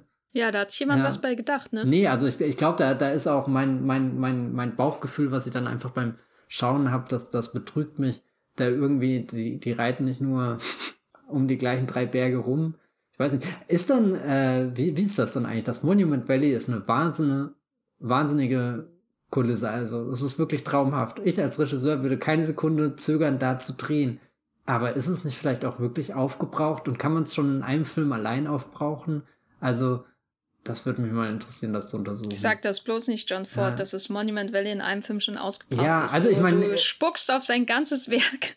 Ich, bin eigentlich der Letzte, wenn, wenn ich irgendwie fotografieren gehe, dann, dann habe ich von einem und dem gleichen Sonnenuntergang am Ende Festplatten voll. Also ich, ich kann ein und das gleiche Motiv schon, schon unendlich oft sehen, aber es ist ja trotzdem die Frage, wirkt das immer noch oder hat man sich am Ende selbst irgendwie satt gesehen und, und ist nicht das Aufregende eigentlich den Prozess, wenn man es einfängt. Und dann bin ich ganz auf der Seite von Sean Ford. Ich glaube, da sobald die Kameras da laufen, würde ich auch nie Stopp drücken. oder so, ja gut, er wird irgendwann eine Filmrolle gewechselt haben müssen oder so. Also ich, ich glaube, dass es dass es einfach wahnsinnig ist, dort einen Film zu drehen. Eben weil, was du, was du vorhin so, so schön beschrieben hast, diese, diese, diese über, diese, das ist Überhöhte, was dann schon allein durch die Landschaft auch zum, zum Ausdruck kommt. Und dann hast du das direkt vor dir und kannst da, da mit Bildern arbeiten, die ja, die ja dann vielleicht irgendwie in jedem Western auftauchen, aber trotzdem irgendwie nicht selbstverständlich sind. Also so spannender, spannender Ding, äh, spannendes Ding. Also das Sattsehen finde ich schon durchaus einen interessanten Aspekt, weil er ja immer wieder auch zu diesem Ort zurückkehrt, aber gleichzeitig hast du dadurch auch das Gefühl, finde ich, dass so ein künstliches Cinematic Universe der John Ford-Filme entsteht, in denen sich alle seine Westernhelden oder zumindest viele seiner Westernhelden aufhalten. Weil schon allein diese Idee, man macht die Tür auf und sagt, hier ist Texas und es ist Arizona oder Utah, offensichtlich. Ich meine, das ist einer der berühmtesten Gegenden so in den USA. Alles, was er, wo er mit das noch toppen könnte, wäre irgendwie, er macht die Tür auf, sagt, hier ist Texas und dann sagt, sieht man die Niagara-Fälle oder so. Das wäre noch lustiger, glaube ich. Aber diese Idee, da ist von vornherein eine gewisse Künstlichkeit dieser Welt angenommen, dieser Konstruktion des Westens, weil er diese beiden Dinge zusammenfügt, die eigentlich nicht zusammenpassen, geografisch gesehen, finde ich schon sehr, sehr schön, weil das gehört ja auch zu seiner eigenen Mythenbildung. Also das wirkt dann manchmal wie so ein Schriftsteller, der, der seine eigene Welt aus verschiedenen realen geografischen Orten zusammenklaubt. Wie ein J.R. Tolkien, der eben sein Mordor macht und dann sein Auenland und äh, Rohan und so weiter und so fort. Nur nennt das eben, nur äh, nennt das eben hier dann wirklich Texas oder so, auch wenn es nicht Texas ist. Und dadurch, dass sind immer wieder dieselben Figuren auch darum dümpeln, finde ich das immer sehr, weiß nicht, das hat sowas, das zurrt die Filme irgendwie mehr zusammen. Also das macht, gibt einem auch so eine klare Vorstellung davon, das ist John Fords Vision von und nicht, das hier ist eine, der Versuch einer möglichst realistischen Darstellung des amerikanischen Westens hm. oder so. Was, glaube ich, auch der Fallstrick bei vielen Leuten ist, die auf diese Filme mit einer modernen Perspektive schauen wollen und denken, uh, wie, wie, wie rassistisch ist das denn alles? Das ist hier ja alles künstlich, das ist alles Konstruktion, das ist alles diese Mythenbildung. Wie, wie jemand, der von einem Lagerfeuer von, davon erzählt, was einmal gewesen ist, diese, diese Geschichten. So kommen mir immer deswegen auch diese Filme von John Ford vor, nur dass es halt wesentlich düsterer zugeht als in den meisten Lagerfeuergeschichten. Und wesentlich rassistischer hier auch in diesem Film.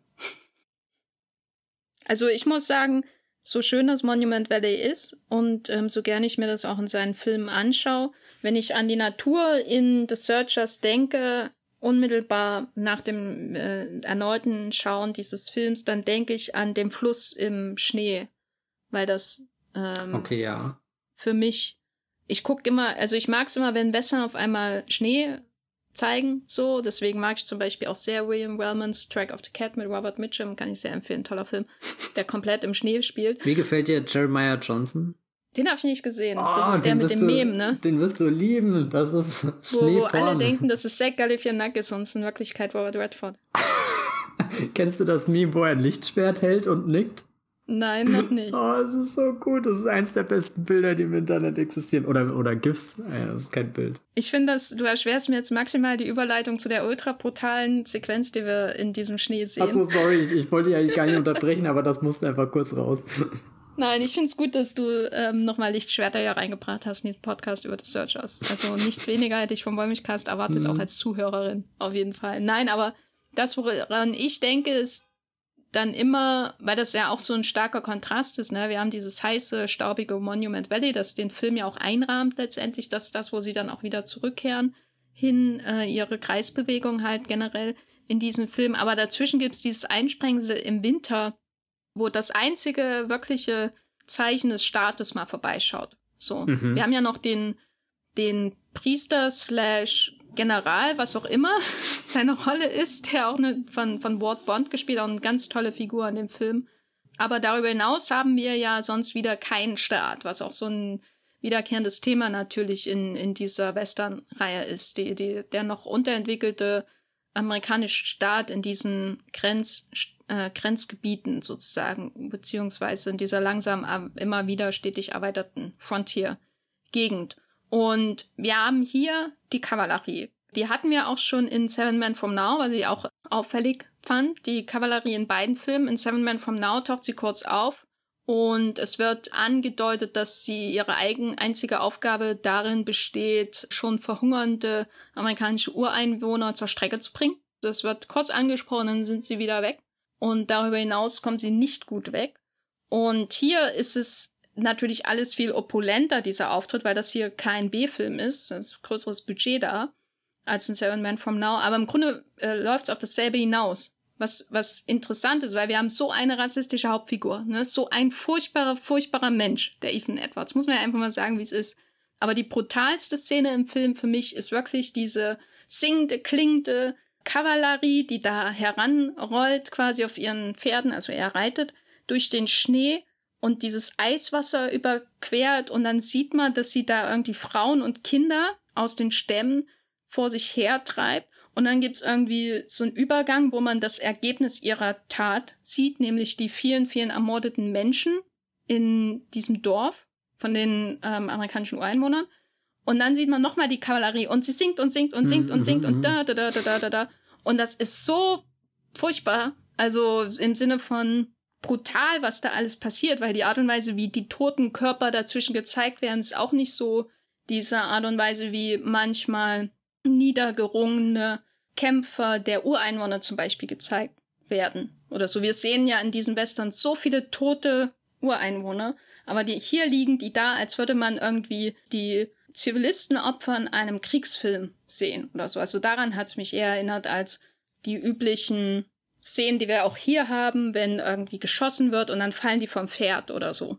Und hier sehen wir einfach ohne wirklich die Auseinandersetzung vorher zu sehen, also wie dieses Dorf platt gemacht wird, muss man ja sagen. Wie diese Körper da im Schnee liegen und dann ja auch Look im Zelt. Und das ist für mich wirklich so ein auch wieder sehr dezent erzählter Moment, wo ganz, ganz viel rauskommt über die Sicht auf dieses Amerika in dieser Zeit und wie es funktioniert und wie es mit den Ureinwohnern umgeht. Deswegen denke ich immer jetzt an Schnee. Also das hat mich gestern, die Szene hat mich gestern wirklich so getroffen wie noch bei keiner anderen Sichtung von The Searchers. Und die habe ich jetzt schon ziemlich oft gesehen. Die Beiläufigkeit, mit der dieser Schrecken in den Film noch zusätzlich kommt. Und äh, weil, weil du es erwähnt hast, das Lied oder, oder die Musik, dieser, dieser fröhliche Gesang, der auch irgendwas von so einer Routine sagt, so mit, weißt du, wir trällern hier, dann morden wir, dann trällern wir weiter. Das lässt einen schon ein bisschen fassungslos zurück und, und du weißt, die sind da zehn Jahre auf der Reise und, und das ist nur eine Begegnung. Also das, das ist ähnlich wie, wie die, die, die drei Jahre zuvor, die wieder, ich komme immer wieder drauf zurück, weil, weil ich finde den Satz so genial, weil, weil er, das ist nur ein Satz und, und er sagt ja nichts Konkretes, aber er macht so viel auf. Und das ist genauso das mit der Kalorie, die singt und tötet und singt. Und du weißt, dass sie das die ganze Zeit dann macht irgendwie. Und dann fragst du dich auch irgendwann, wie sieht diese Welt eigentlich aus? Und das Interessante ist ja, dass hier dieser Überfall auf dieses Dorf noch ausgespart wird. Aber im Finale dreht sich ja alles um so einen Überfall auf so ein hm. Dorf. Im Grunde nur ist das wieder im Monument Valley, weil wir wieder da angekommen sind, wo wir angefangen haben. Und ähm, hier tun sich auf einmal Ethan Edwards und der Marty und die lokale ähm, Männerschaft, ich weiß nicht, wie ich es nennen soll. Hallo, ich bin mit, Mitglied mit, der Männerschaft mit den Soldaten zusammen. Also da kommt ja der Sohn von dem General, was auch für, für etwas Comic Relief sorgt. Dieser junge Mann da auf dem Pferd angeritten und sagt, hey, wir haben den Scar gefunden, wir brauchen eure Hilfe, so in der Art. Ja, bis er diesen Satz sagt, vergehen ungefähr acht Minuten. genau. Aber dann kommt dieses große Finale, ne? Und das sage ich jetzt in Anführungszeichen, weil die Frage ist ja wirklich, ist das ein großes Finale, was wir da bekommen? Oder ist es nicht vielmehr ein Klimax, der in der Luft äh, zerplatzt wie so eine Seifenblase. Wie, wie hast du das gesehen? Diese finale Konfrontation mit Scar, Ausrufezeichen, Ausrufezeichen. Ja, also wenn du jetzt bewusst den Namen Scar mit reinwirfst, da kann man ja gleich sagen, dass er, der da am Anfang seine, seinen riesengroßen Close-Up hatte und über den Film sehr fortwährend von, von Ethan Edwards als Bösewicht aufgebaut wurde, dass dessen Rolle im eigentlichen Finale wirklich kaum, kaum zu, zu vernehmen ist, so rein von was, was diese Explosion endlich nach, nach dieser langen Reise kommt jetzt irgendwas. Also so, so irgendwie, also schon fast abartig, dass, dass der Film ein Töten am Ende braucht, um, um so ein Gefühl von Erlösung oder sowas herauf äh, zu beschwören, aber da, da fühlt sich dieses, gerade, gerade wenn du die, die ganzen Pferde siehst, die dann an den, den Zelten vorbei reiten, ja wirklich rasen, selbst irgendwie zu so einer eigenen Staub, Wolke werden. Davor waren es irgendwie nur so zwei, die sich im Staub geprügelt haben und, und jetzt ist das, jetzt sind sie eigentlich selbst zu so einer Lawine geworden. Also das, wo man am Anfang das Gefühl hat, die, die Ureinwohner, wo, wo sie da so, so, so flankiert werden und so, so von dieser, dieser großen Masse haben sich jetzt ein bisschen die, die Rollen gewandelt, könnte man sagen. Also ich glaube, das Finale deckt so, so, so beides ab. Es ist einerseits ein Spektakel, aber es ist ein sehr kurzes Spektakel. Also es ist keine, keine halbstündige Endschlacht, die jetzt in diesem Film auf uns zukommt, sondern es geht dann auch alles irgendwie recht zügig über die äh, Bühne. Man könnte fast sagen, John Ford, der schwarze Falken, ist der, der Quantum of Solace unter den Western. Mm.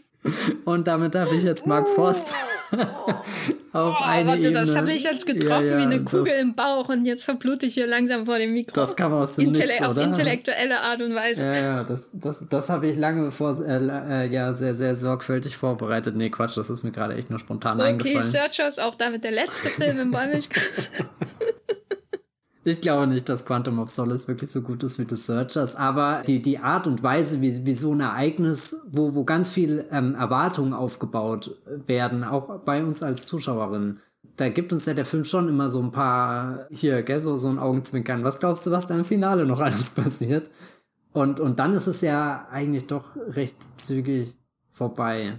Weil wir uns dann recht schnell natürlich auch auf die Perspektive von Debbie also, mhm. die haben wir ja bisher kaum noch erwähnt. Stimmt, gell? Sagen wir mal was zu ähm, Debbie. Die, also, Debbie taucht in diesem Film in zwei längeren Sequenzen auf, im Grunde. Und darüber hinaus ist sie vor allem in unserem Kopf irgendwie. Wir sehen sie, also in drei längeren Sequenzen. Also am Anfang sehen wir sie als Kind, dann wird sie entführt von Scar, dann ist sie verschwunden und dann sehen wir im Grunde Visionen, wie Debbie aussehen könnte. Wir haben einmal dieses Bild, was auch in unserem Kopf entsteht, als Ethan ihre ältere Schwester findet. Und äh, er beschreibt das ja so, ne, dass äh, ihr, wie wir ja auch dann sehen, ihr Kleid hat gefehlt, er muss sie erst zudecken, bevor er sie begräbt. Also das ist ein ganz grausames Bild, was da in unserem Kopf entsteht. Und gleichzeitig setzt sich das ja im Grunde auch fort, weil dasselbe könnte ja Debbie auch noch passieren. Also das ist so ein Bild, was mit ihrer Zukunft ähm, zusammenhängt, ein mögliches Ende von ihr. Und dann gibt's später natürlich die Szene, wo sie die verschiedenen Frauen und Mädchen treffen, die aus der Gefangenschaft befreit wurden, die alle mehr oder weniger psychisch zerrüttet sind. In einem kindlichen Stadium, selbst die, die älteste Frau, die sie da sehen. Und das ist auch wieder so ein Bild, was in unserem Kopf gezeichnet wird, wie Debbie heute sein könnte. Was ist das, was Ethan am Ende findet? Ist das auch eine dieser geistig zerrütteten Frauen, die, die noch in einem kindlichen Stadium sind. Aber was ist das, was Ethan dann wirklich findet? Wie, wie würdest du Debbie beschreiben? Also ich glaube, Ethan hat definitiv ja Scheuklappen dann auf in diesen Momenten, in diesen Begegnungen mit Debbie, weil es in, in beiden Begegnungen, wo sie dann schon erwachsen ist, versucht er sie ja im Endeffekt zu töten, weil er einfach glaubt, da ist alles bei ihr verloren. Ausgehend von, von seinem Denken mit, naja, keine Ahnung, sie ist zu Komatschin geworden und das passt ja überhaupt nicht in sein, sein Weltbild und ich glaube, da will er irgendwie einen Schlussstrich äh, ziehen und, und kann da einfach gar nicht akzeptieren, dass es Menschen gibt, die, die außerhalb sein von, von, ja, von seinem Horizont leben, existieren und da auch überlebt haben. Also ich glaube, das ist vielleicht sogar das erste, was, was ihn verblüfft, dass, dass aus diesem kleinen Mädchen, was in seinem Kopf vermutlich noch äh, drinne ist, was, was er da glaubt jetzt zu finden oder oder vielleicht hat er insgesamt so so wie er auch schon gewusst hat, naja gut, mein, mein Bruder und seine Frau, die werden da halt jetzt sterben, mein Gott, ist halt so. Ich reite weiter in meine Mission, aber ich habe eben diese Mission und ich kann mir auch gut vorstellen, dass dass Ethan diese Mission einfach durchgeführt hätte und dann zu dem Ergebnis gekommen wäre, Debbie ist schon lang gestorben oder sowas. Ähm, oder ich kann sie nicht retten und, und jetzt, wo ich sie eigentlich retten könnte, tue ich das nicht. Und, und ich glaube, da hat sie auch ein, ein, eigenes Leben in diesem Film entwickelt. Gut, der Film selbst zeigt uns nicht viel, aber dadurch, dass Ethan komplett überfordert ist und auch andere Figuren, wie zum Beispiel hier die Geliebte dann von, von Martin oder so, will ja auch nicht, dass, dass er zurückgeht, um sie zu retten, sie zu suchen. Also da irgendwie bauen sich dann auf einmal ganz viele Widerstände in diesem Film ein, die, die Debbie irgendwie ausgrenzen wollen und, und trotzdem findet sie ihren Weg zurück und, und dann gibt es ja am Ende auch den, den Moment, wo Martin sagt, wir gehen jetzt nach Hause und, und ja, dann beginnt irgendwie ein neues Kapitel für sie. Aber ist sie als Persönlichkeit oder Mensch oder Figur mehr als ein McGuffin? Ja, sehr schwer zu sagen, weil, weil sie jedes Mal, wenn sie hier reinkommt, läuft es irgendwie auf diesen Ethan-Konflikt hinaus. Er zieht seine Waffe und dann stellt sich Martin irgendwie dazwischen. Und das erzählt uns ja vor allem viel über die Beziehung zwischen den beiden, die wir hauptsächlich in diesem Film verfolgen. Also ich weiß gar nicht, wie, wie, wie viel Eigenleben sie besitzt, aber sie hat trotzdem irgendwas Eigenes. Das ist vielleicht ähnlich wie davor mit der äh, Ureinwohnerin, die, die Martin sich da, keine Ahnung, aufgrund dieses Missverständnisses als Frau gekauft hat, dass, dass sie dann am Ende auch einfach nur dadurch, dass sie weg ist, irgendwie was Eigenes bekommt, was, was ihr nicht mal Ethan nehmen kann, weil sie einfach weg ist. Und vielleicht ist das Stärkste, was Debbie in diesem Film ja, nee, eigentlich auch nicht. Weil, weil die Rückkehr findet ja auch nur zusammen mit Martin statt. Also sie hat eigentlich wenig Szenen, wo sie für sich allein ist. Ja, es ist, also es wäre auch meine, meine Beschreibung, so in der Art. Also, dass sie vor allem dazu da ist, um etwas in anderen auszulösen. Sie ist für mich auch so ein bisschen deswegen auch ähnlich wie Scar eher so eine Figur, die für die Projektion hm. vorhanden ist. Also erst projiziert er Scar quasi, dieses Böse des, des amerikanischen Ureinwohners, personifiziert in einer Figur. Und dann projiziert der Film natürlich dann diverse Visionen für Debbies Schicksal, bis wir sie wirklich sehen. Und dann wird sie eher zu einem Spiegel seiner noch immer vorhandenen Humanität, die er erst entdecken muss. Und die er dann auch für entdeckt endlich, als er sie, statt sie zu töten, im zweiten Anlauf der Rettung, sie in den Arm nimmt, was eine sehr natürlich zärtliche Geste mhm. ist, die man mit dieser John Wayne-Figur nun gar nicht erwartet hätte. Andererseits hören wir gleich am Anfang des Films die Geschichte, dass er auch Marty wahrscheinlich genauso in Schutz genommen hat, als seine Eltern ermordet wurden. Weil er ist ja der, der Marty da gerettet hat und zu seiner Pflegefamilie gebracht hat. Also da war etwas schon immer irgendwie da und am Ende wird es nochmal aufgegraben und Debbie ist das Mittel, um es auszugraben, sozusagen, aus dem Monument Valley, aus dem Staub herauszufräsen und zu schauen, wo ist denn noch der Mensch in Ethan Edwards geblieben. Darüber hinaus ist sie, würde ich auch sagen, eher wirklich ein, ein Objekt eher als ein, eine menschliche Figur. So. Ja, schon hartes Urteil. Wobei aber. ihre Angst auch wirklich sehr, sehr ausdruckskräftig ist oder so. Also sie, ihr Verhalten ist für mich noch sehr stark auch Ausdruck dessen, was Ethan sein kann in seiner schlimmsten Seite. Aber damit ist sie auch wieder Spiegel, Spiegelung von Ethan. Sie ist Spiegelung seiner Humanität im Finale, aber sie ist auch Spiegelung dessen, äh, Spiegelung seiner monströsen Seite, wenn sie vor ihm wegrennt, was auch so ein, muss man sich mal vor Augen halten, das Finale eines Western-Films mit dem Westerner, unserem ikonischen Helden und äh, die Figur, die er eigentlich beschützen sollte, rennt vor ihm weg. Auch sehr bitterer Moment natürlich. Nachdem er vor allem auch davor einfach den, den Scar äh, skalpiert hat. Also auch irgendwie, Scar ist ja sicherlich in, in dem Abseits des Films, was wir nie wirklich kennenlernen, ja vermutlich auch so, so eine Art Vaterfigur für Debbie geworden. Und jetzt kommt auf einmal dieser, dieser Edwards wieder reingeplatzt. Ja, und Vater- und Ehemann-Figur, ne? Ja, ja. das ist immer das, was auch nie so genau ausgesprochen wird, aber sehr offensichtlich ist, wo wieder Evans Angst vor der verschmutzten Blutlinie hineinkommt.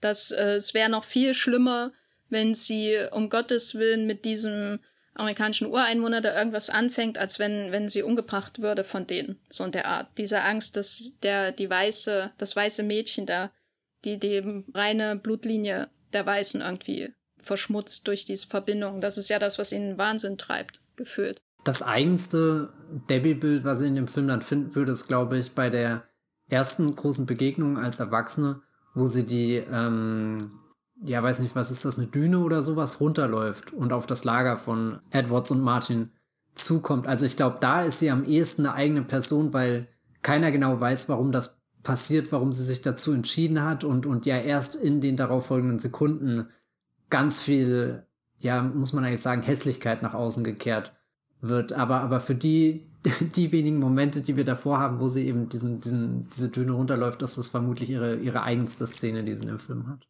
Vor allem, weil die anderen beiden sie ja nicht bemerken. Ja, stimmt, ja, ja. Ziemlich gut inszeniert, ja. Ja, das erinnert mich auch an eine Szene in Seven Men from Now, die ich an dieser Stelle nur noch mal als Meisterwerk rappen kann. Rappen. Äh, in der, in der hier auch wieder so eine Düne im Hintergrund ist und äh, dann jemand äh, Randolph Scott erschießen will und äh, im Hintergrund ist aber Lee Marvin, der ihn zuerst erschießt und ganz toll. Dünen im Hintergrund immer gut, kann ich empfehlen. Ja, Dünen machen jeden Film besser. Auf jeden Fall. Das ist ein wichtiges Fazit für diesen Bäumigcast. Aber was jeden Film noch besser macht, sind natürlich Türen.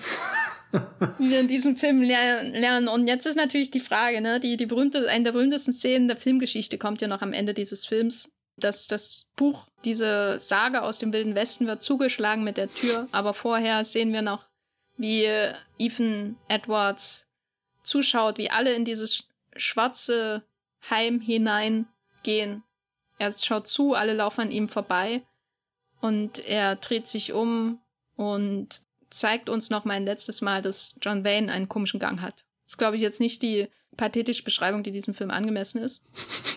Matthias, als du die Szene zum ersten Mal gesehen hast, wie war deine Reaktion und kannst du diese Szene eigentlich noch überhaupt als Teil dieses Films schauen? Oder steht sie, ist sie so monumental, dass sie nur noch für sich steht. Ja, also das Problem ist, als ich den das erste Mal gesehen habe, wusste ich natürlich schon gleich, dass diese Szene existiert. Also ich habe den Film nie gesehen und wurde irgendwie von der Szene überrascht und gerade, keine Ahnung, ja, ich weiß nicht, sobald du irgendwie anfängst auf Film-Twitter oder auf Tumblr oder so ein paar Screenshots und, und da verschiedenen Seiten zu folgen, da wirst du ja irgendwie bombardiert mit Referenzen, wo, wo Ethan Edwards in anderen Filmen oder seine Silhouette wo sie auftritt. also es ist ein sehr, eine sehr aufgeladene Szene, aber als ich den Film jetzt gestern nochmal geschaut habe und gewusst habe, gut, ich gucke den für einen Podcast und muss mir da über alles Gedanken machen. Also kann ich nicht nur dieser Szene hinfiebern. Und dann habe ich richtig gemerkt, wie ich am Ende überrascht war, dass nach diesen vollen zwei Stunden, wo, wo John äh, Ford alles auspackt, was er irgendwie in seinem, seinem Western-Arsenal drin hat, dass dann auch noch diese Szene kommt. Da war ich dann doch irgendwie wieder komplett begeistert, wie, wie viel in dem Film drin steckt, wie viele zu geben hat und, und, und dass er mit, mit so einem großartigen Moment beendet, in dem ich sehr viele verschiedene Dinge sehe. Also einmal dieses Tür zugehen, das ist schon eine wahnsinnige Bewegung, aber auch der, die Art und Weise, wie John Wayne da auf der Veranda steht und einmal ja sogar kurz den Versuch übernimmt, hinzugehen und dann kommen ja die anderen an ihm vorbei und er tritt wieder diesen Schritt zurück und dann, ja gut, ihr zuerst rein und dann dann merkt er aber langsam, nee, ich, ich gehöre da gar nicht rein. Und dann fängt er an, sich so langsam umzudrehen. Und, und wie, wie er da dasteht, das, das wirkte so, so verletzlich und keine Ahnung was. Also nichts von all den Posen, die er davor in dem Film auspackt, von den, von diesen Gesten, wo er, wo er nochmal auf den toten Ureinwohner einschießt, äh, der, der ja eigentlich schon im Grab liegt oder so. Also das ist, das ist echt ein, eine sehr fiese Szene, um sich fast nochmal in diesen Charakter irgendwie zu verlieben, auch wenn man es wirklich aus, aus keinem Grund davor aus dem Film kann. Aber dann dachte ich mir auch, es ist ja eigentlich gar nicht die Urversion dieser Szene, sondern wir haben sie ja davor schon zweimal in Variation gesehen und, und darüber denke ich ehrlich gesagt viel zu, zu wenig nach, dass, dass diese Szene ja nicht so, so, ein, so ein monumentales Einzelding steht, sondern der Film beginnt ja schon damit, mit, mit dieser Einstellung und, und stellt eine andere Figur rein und dann ist das Wichtigste vielleicht nicht mal der Ethan Edwards, der dann von dann zieht, weil, ja, weil er, weil er hier kein Zuhause finden wird, wenn er dann das jemals irgendwo findet, sondern eher, dass, dass diese zwei, keine Ahnung, Gräben halt einfach da sind. Noch nicht mal die Tür, sondern einfach, ja, dieser, dieser Spalt, der sich öffnet oder schließt, je nachdem und uns Einblick in was gibt. Also da, da, ja, wird das zu, zu, da sind wir aber dann schon, glaube ich, auf einer Ebene, die, die über The Searchers als Film herausgeht, sondern schon, schon fast auf dem der, der Verschluss wird von der Kamera abgemacht äh, auf diesem Moment. Ja, ich weiß nicht. Also ich, ach, keine Ahnung, ich kann stundenlang diese Szene schauen und, und ich freue mich jedes Mal, wenn ich sie irgendwo in einem Film nochmal wiederentdecke. Das ist sagenhaft. Wie, wie stehst du zu dem Moment, Jenny? Ja, ich habe das Gefühl, dass ich den jedes Mal irgendwie anders sehe. Also sehe. Also diesmal zum Beispiel kam alles sehr schnell und so. Und so hatte ich das gar nicht in, in Erinnerung. Also dieses ganze Finale ist dann einfach zack, zack, zack, zack und dann ist die Tür schon zu und dann ist der Film vorbei und ich dachte, huh, was ist denn hier passiert? so, also, ja, ja, genau. Und schon bin ich raus, ne? Weil, weil das Interessante ist natürlich auch, dass die Tür zugeht und damit irgendwie die Familie beisammen ist. Das hat was Heimeliges auch. Und gleichzeitig das Schwarz natürlich auch suggeriert, dass wir das nicht sehen. Und damit sieht es auch Ethan Edwards nicht, der draußen bleibt im Grunde. Er ist nicht Teil dieses, dieses heimeligen Heims da drin, in dem Heim, in der Heimstatt dieser Familie. Und gleichzeitig wird für uns natürlich auch die Tür zugeschlagen und wir sehen die Zukunft von Ethan Edwards nicht. Durch dieses Schwarzwerden des, des Bildes, wenn man so will. Und das ist schon so ein, so ein harter Schlag auch irgendwie. Weil, weil man auch immer wieder in diesem Film diese Bewegung hat, dass sich etwas öffnet, dass die Tür sich öffnet und Ethan natürlich selten reingeht, aber es ist immer so ein Blick nach draußen da in diese weite Welt. Und dann kommt dieser harte Schlag und sie wird uns quasi vor der Nase zugemacht und wir werden aus dieser Welt ja auch damit wieder ausgestoßen, obwohl wir natürlich rein rein filmräumlich in, mitten in dieser Familienwelt sind, mhm. obwohl wir nichts sehen. Und das ist auch sowas, was vielleicht irgendwie poetisch ist oder so, aber ich finde es immer, äh, oder diesmal fand ich sehr jäh, yeah, irgendwie diesen, diesen Moment, wo wir aus dieser mythischen Welt ausgestoßen werden. Also jäh yeah im Sinne von plötzlich. Sein, genau, yeah, äh, genau, plötzlich. Also das, das kommt so aus dem, nicht aus dem Nichts, aber das ist auch sowas Gewaltiges, so dieses jetzt aber raus mit dir. Also diese, dieses Ruppige, mit dem die Tür zugeht, hatte ich auch irgendwie, da hat jemand die, äh, das Gefühl, da, da hat jemand einfach die Geduld auch mit diesem Ethan Edwards verloren. So nach dem Krieg hättest du nach Hause kommen können, aber nee, drei Jahre Zeit gelassen. Wir haben, da hättest du durch den Rahmen treten können, da hättest du es tun können, aber nee, jetzt, jetzt reicht's einfach, Ethan, weißt du, scher dich vom Acker.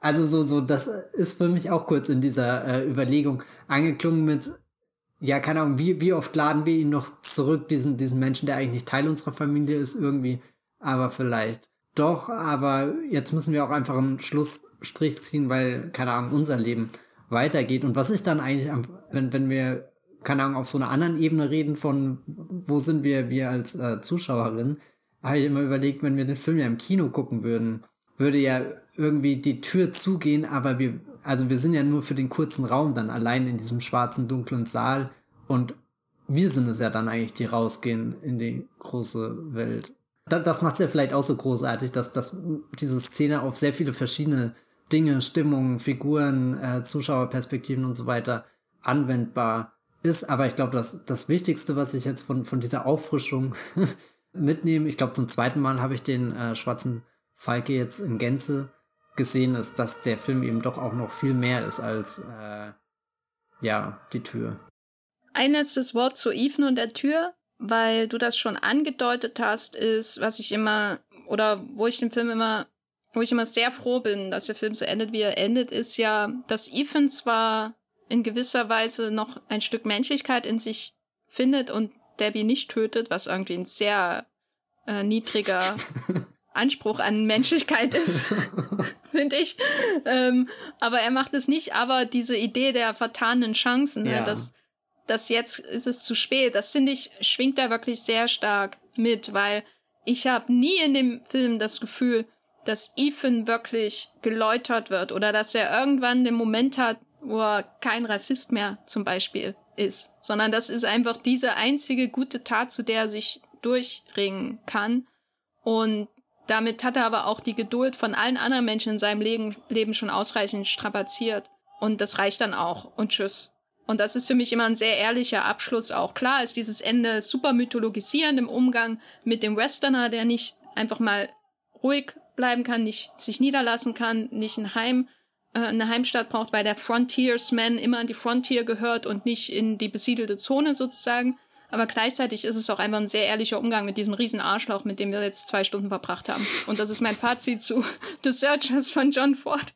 Was ist dein Fazit zu The Searchers von John oh Gott, Ford? Ich kann jetzt nicht so, so einen knaller Satz hier raushauen wie du gerade eben. Der, der wirkte schon sehr, sehr eingeübt, als, als, oder, oder als nein, kommt nein, er nein, aus, aus dem tiefsten Innern, äh, als hast du jetzt. Hier im Wollmilchcast wird nichts eingeübt. Das merkt man doch. Ja, verm vermutlich. Oh Gott. Ich, ich glaube, mein, mein, mein Fazit habe ich vorhin schon irgendwo eingebaut, äh, deswegen jetzt nochmal. Also The, The Searchers, das, das Wiedersehen, wie gesagt, der ganze Film, nicht nur die Tür-Szene, das ist das, was ich vor allem mitnehmen, aber einfach, ja, ein Wahnsinnsfilm. Ich glaube aber gar nicht, es ist nicht mal mein Lieblings-John Ford-Film. Ich habe nämlich die ganze Zeit drüber nachgedacht, als ich jetzt geguckt habe, was kenne ich von John Ford und eigentlich ist meine Neugier, Stagecoach nochmal zu schauen. Viel größer. Ja, der ist gut.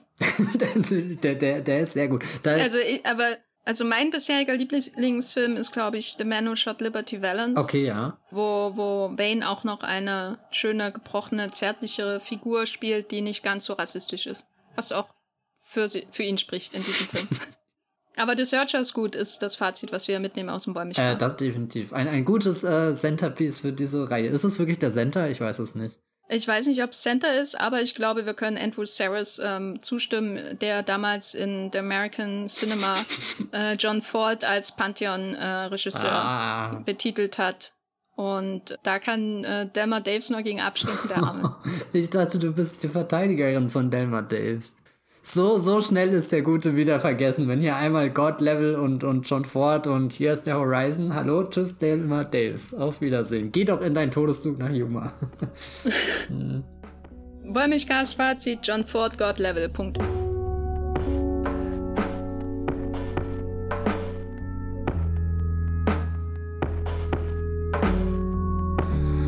Hier ist die hundertste Demo in den letzten zwei Tagen, die an meinem äh, Häuserblock vorbeizieht. Ich hoffe, ihr hört das nicht zu stark im Hintergrund, aber ich denke, das ist eine gute Tonuntermalung für diesen Podcast. Ich weiß aber nicht genau warum. Wir müssen jetzt einfach damit leben. Matthias, wo bist du außerhalb dieses Podcasts zu finden, wenn du nicht gerade aus dem Fenster guckst und eine Demo zieht vorbei? Äh, dann äh, bin ich auf Twitter als @bibelbrox oder Matthias Hopf, äh, Bibelbrox mit 3e oder schreibe auf meinem Blog das Filmfilter über Filme, die mich sehr bewegen. Oder auf äh, Movieplot, da habe ich zuletzt sehr viel über The Underground Railroad geschrieben. Also nicht sehr viel im Sinne von viele Texte, aber dafür einen Text, der sehr ausführlich geworden ist.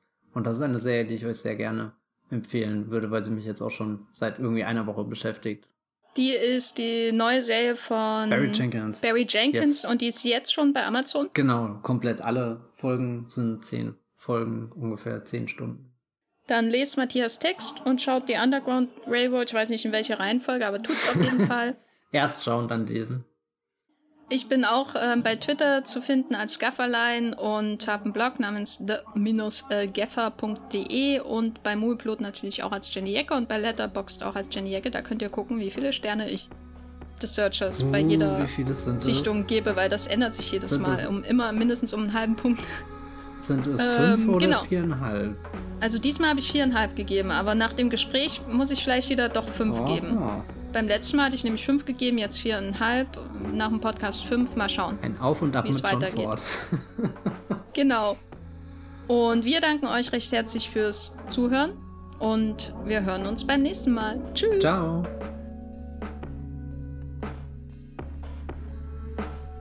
Der Wollmilchcast wird produziert von Jenny Jecke und Matthias Hopf unser Intro und Outro stammt aus dem Song Slam Canto von Kai Engel. Ihr könnt unseren Podcast bei allen gängigen Apps abonnieren und wir freuen uns über Kommentare und Bewertungen auf iTunes.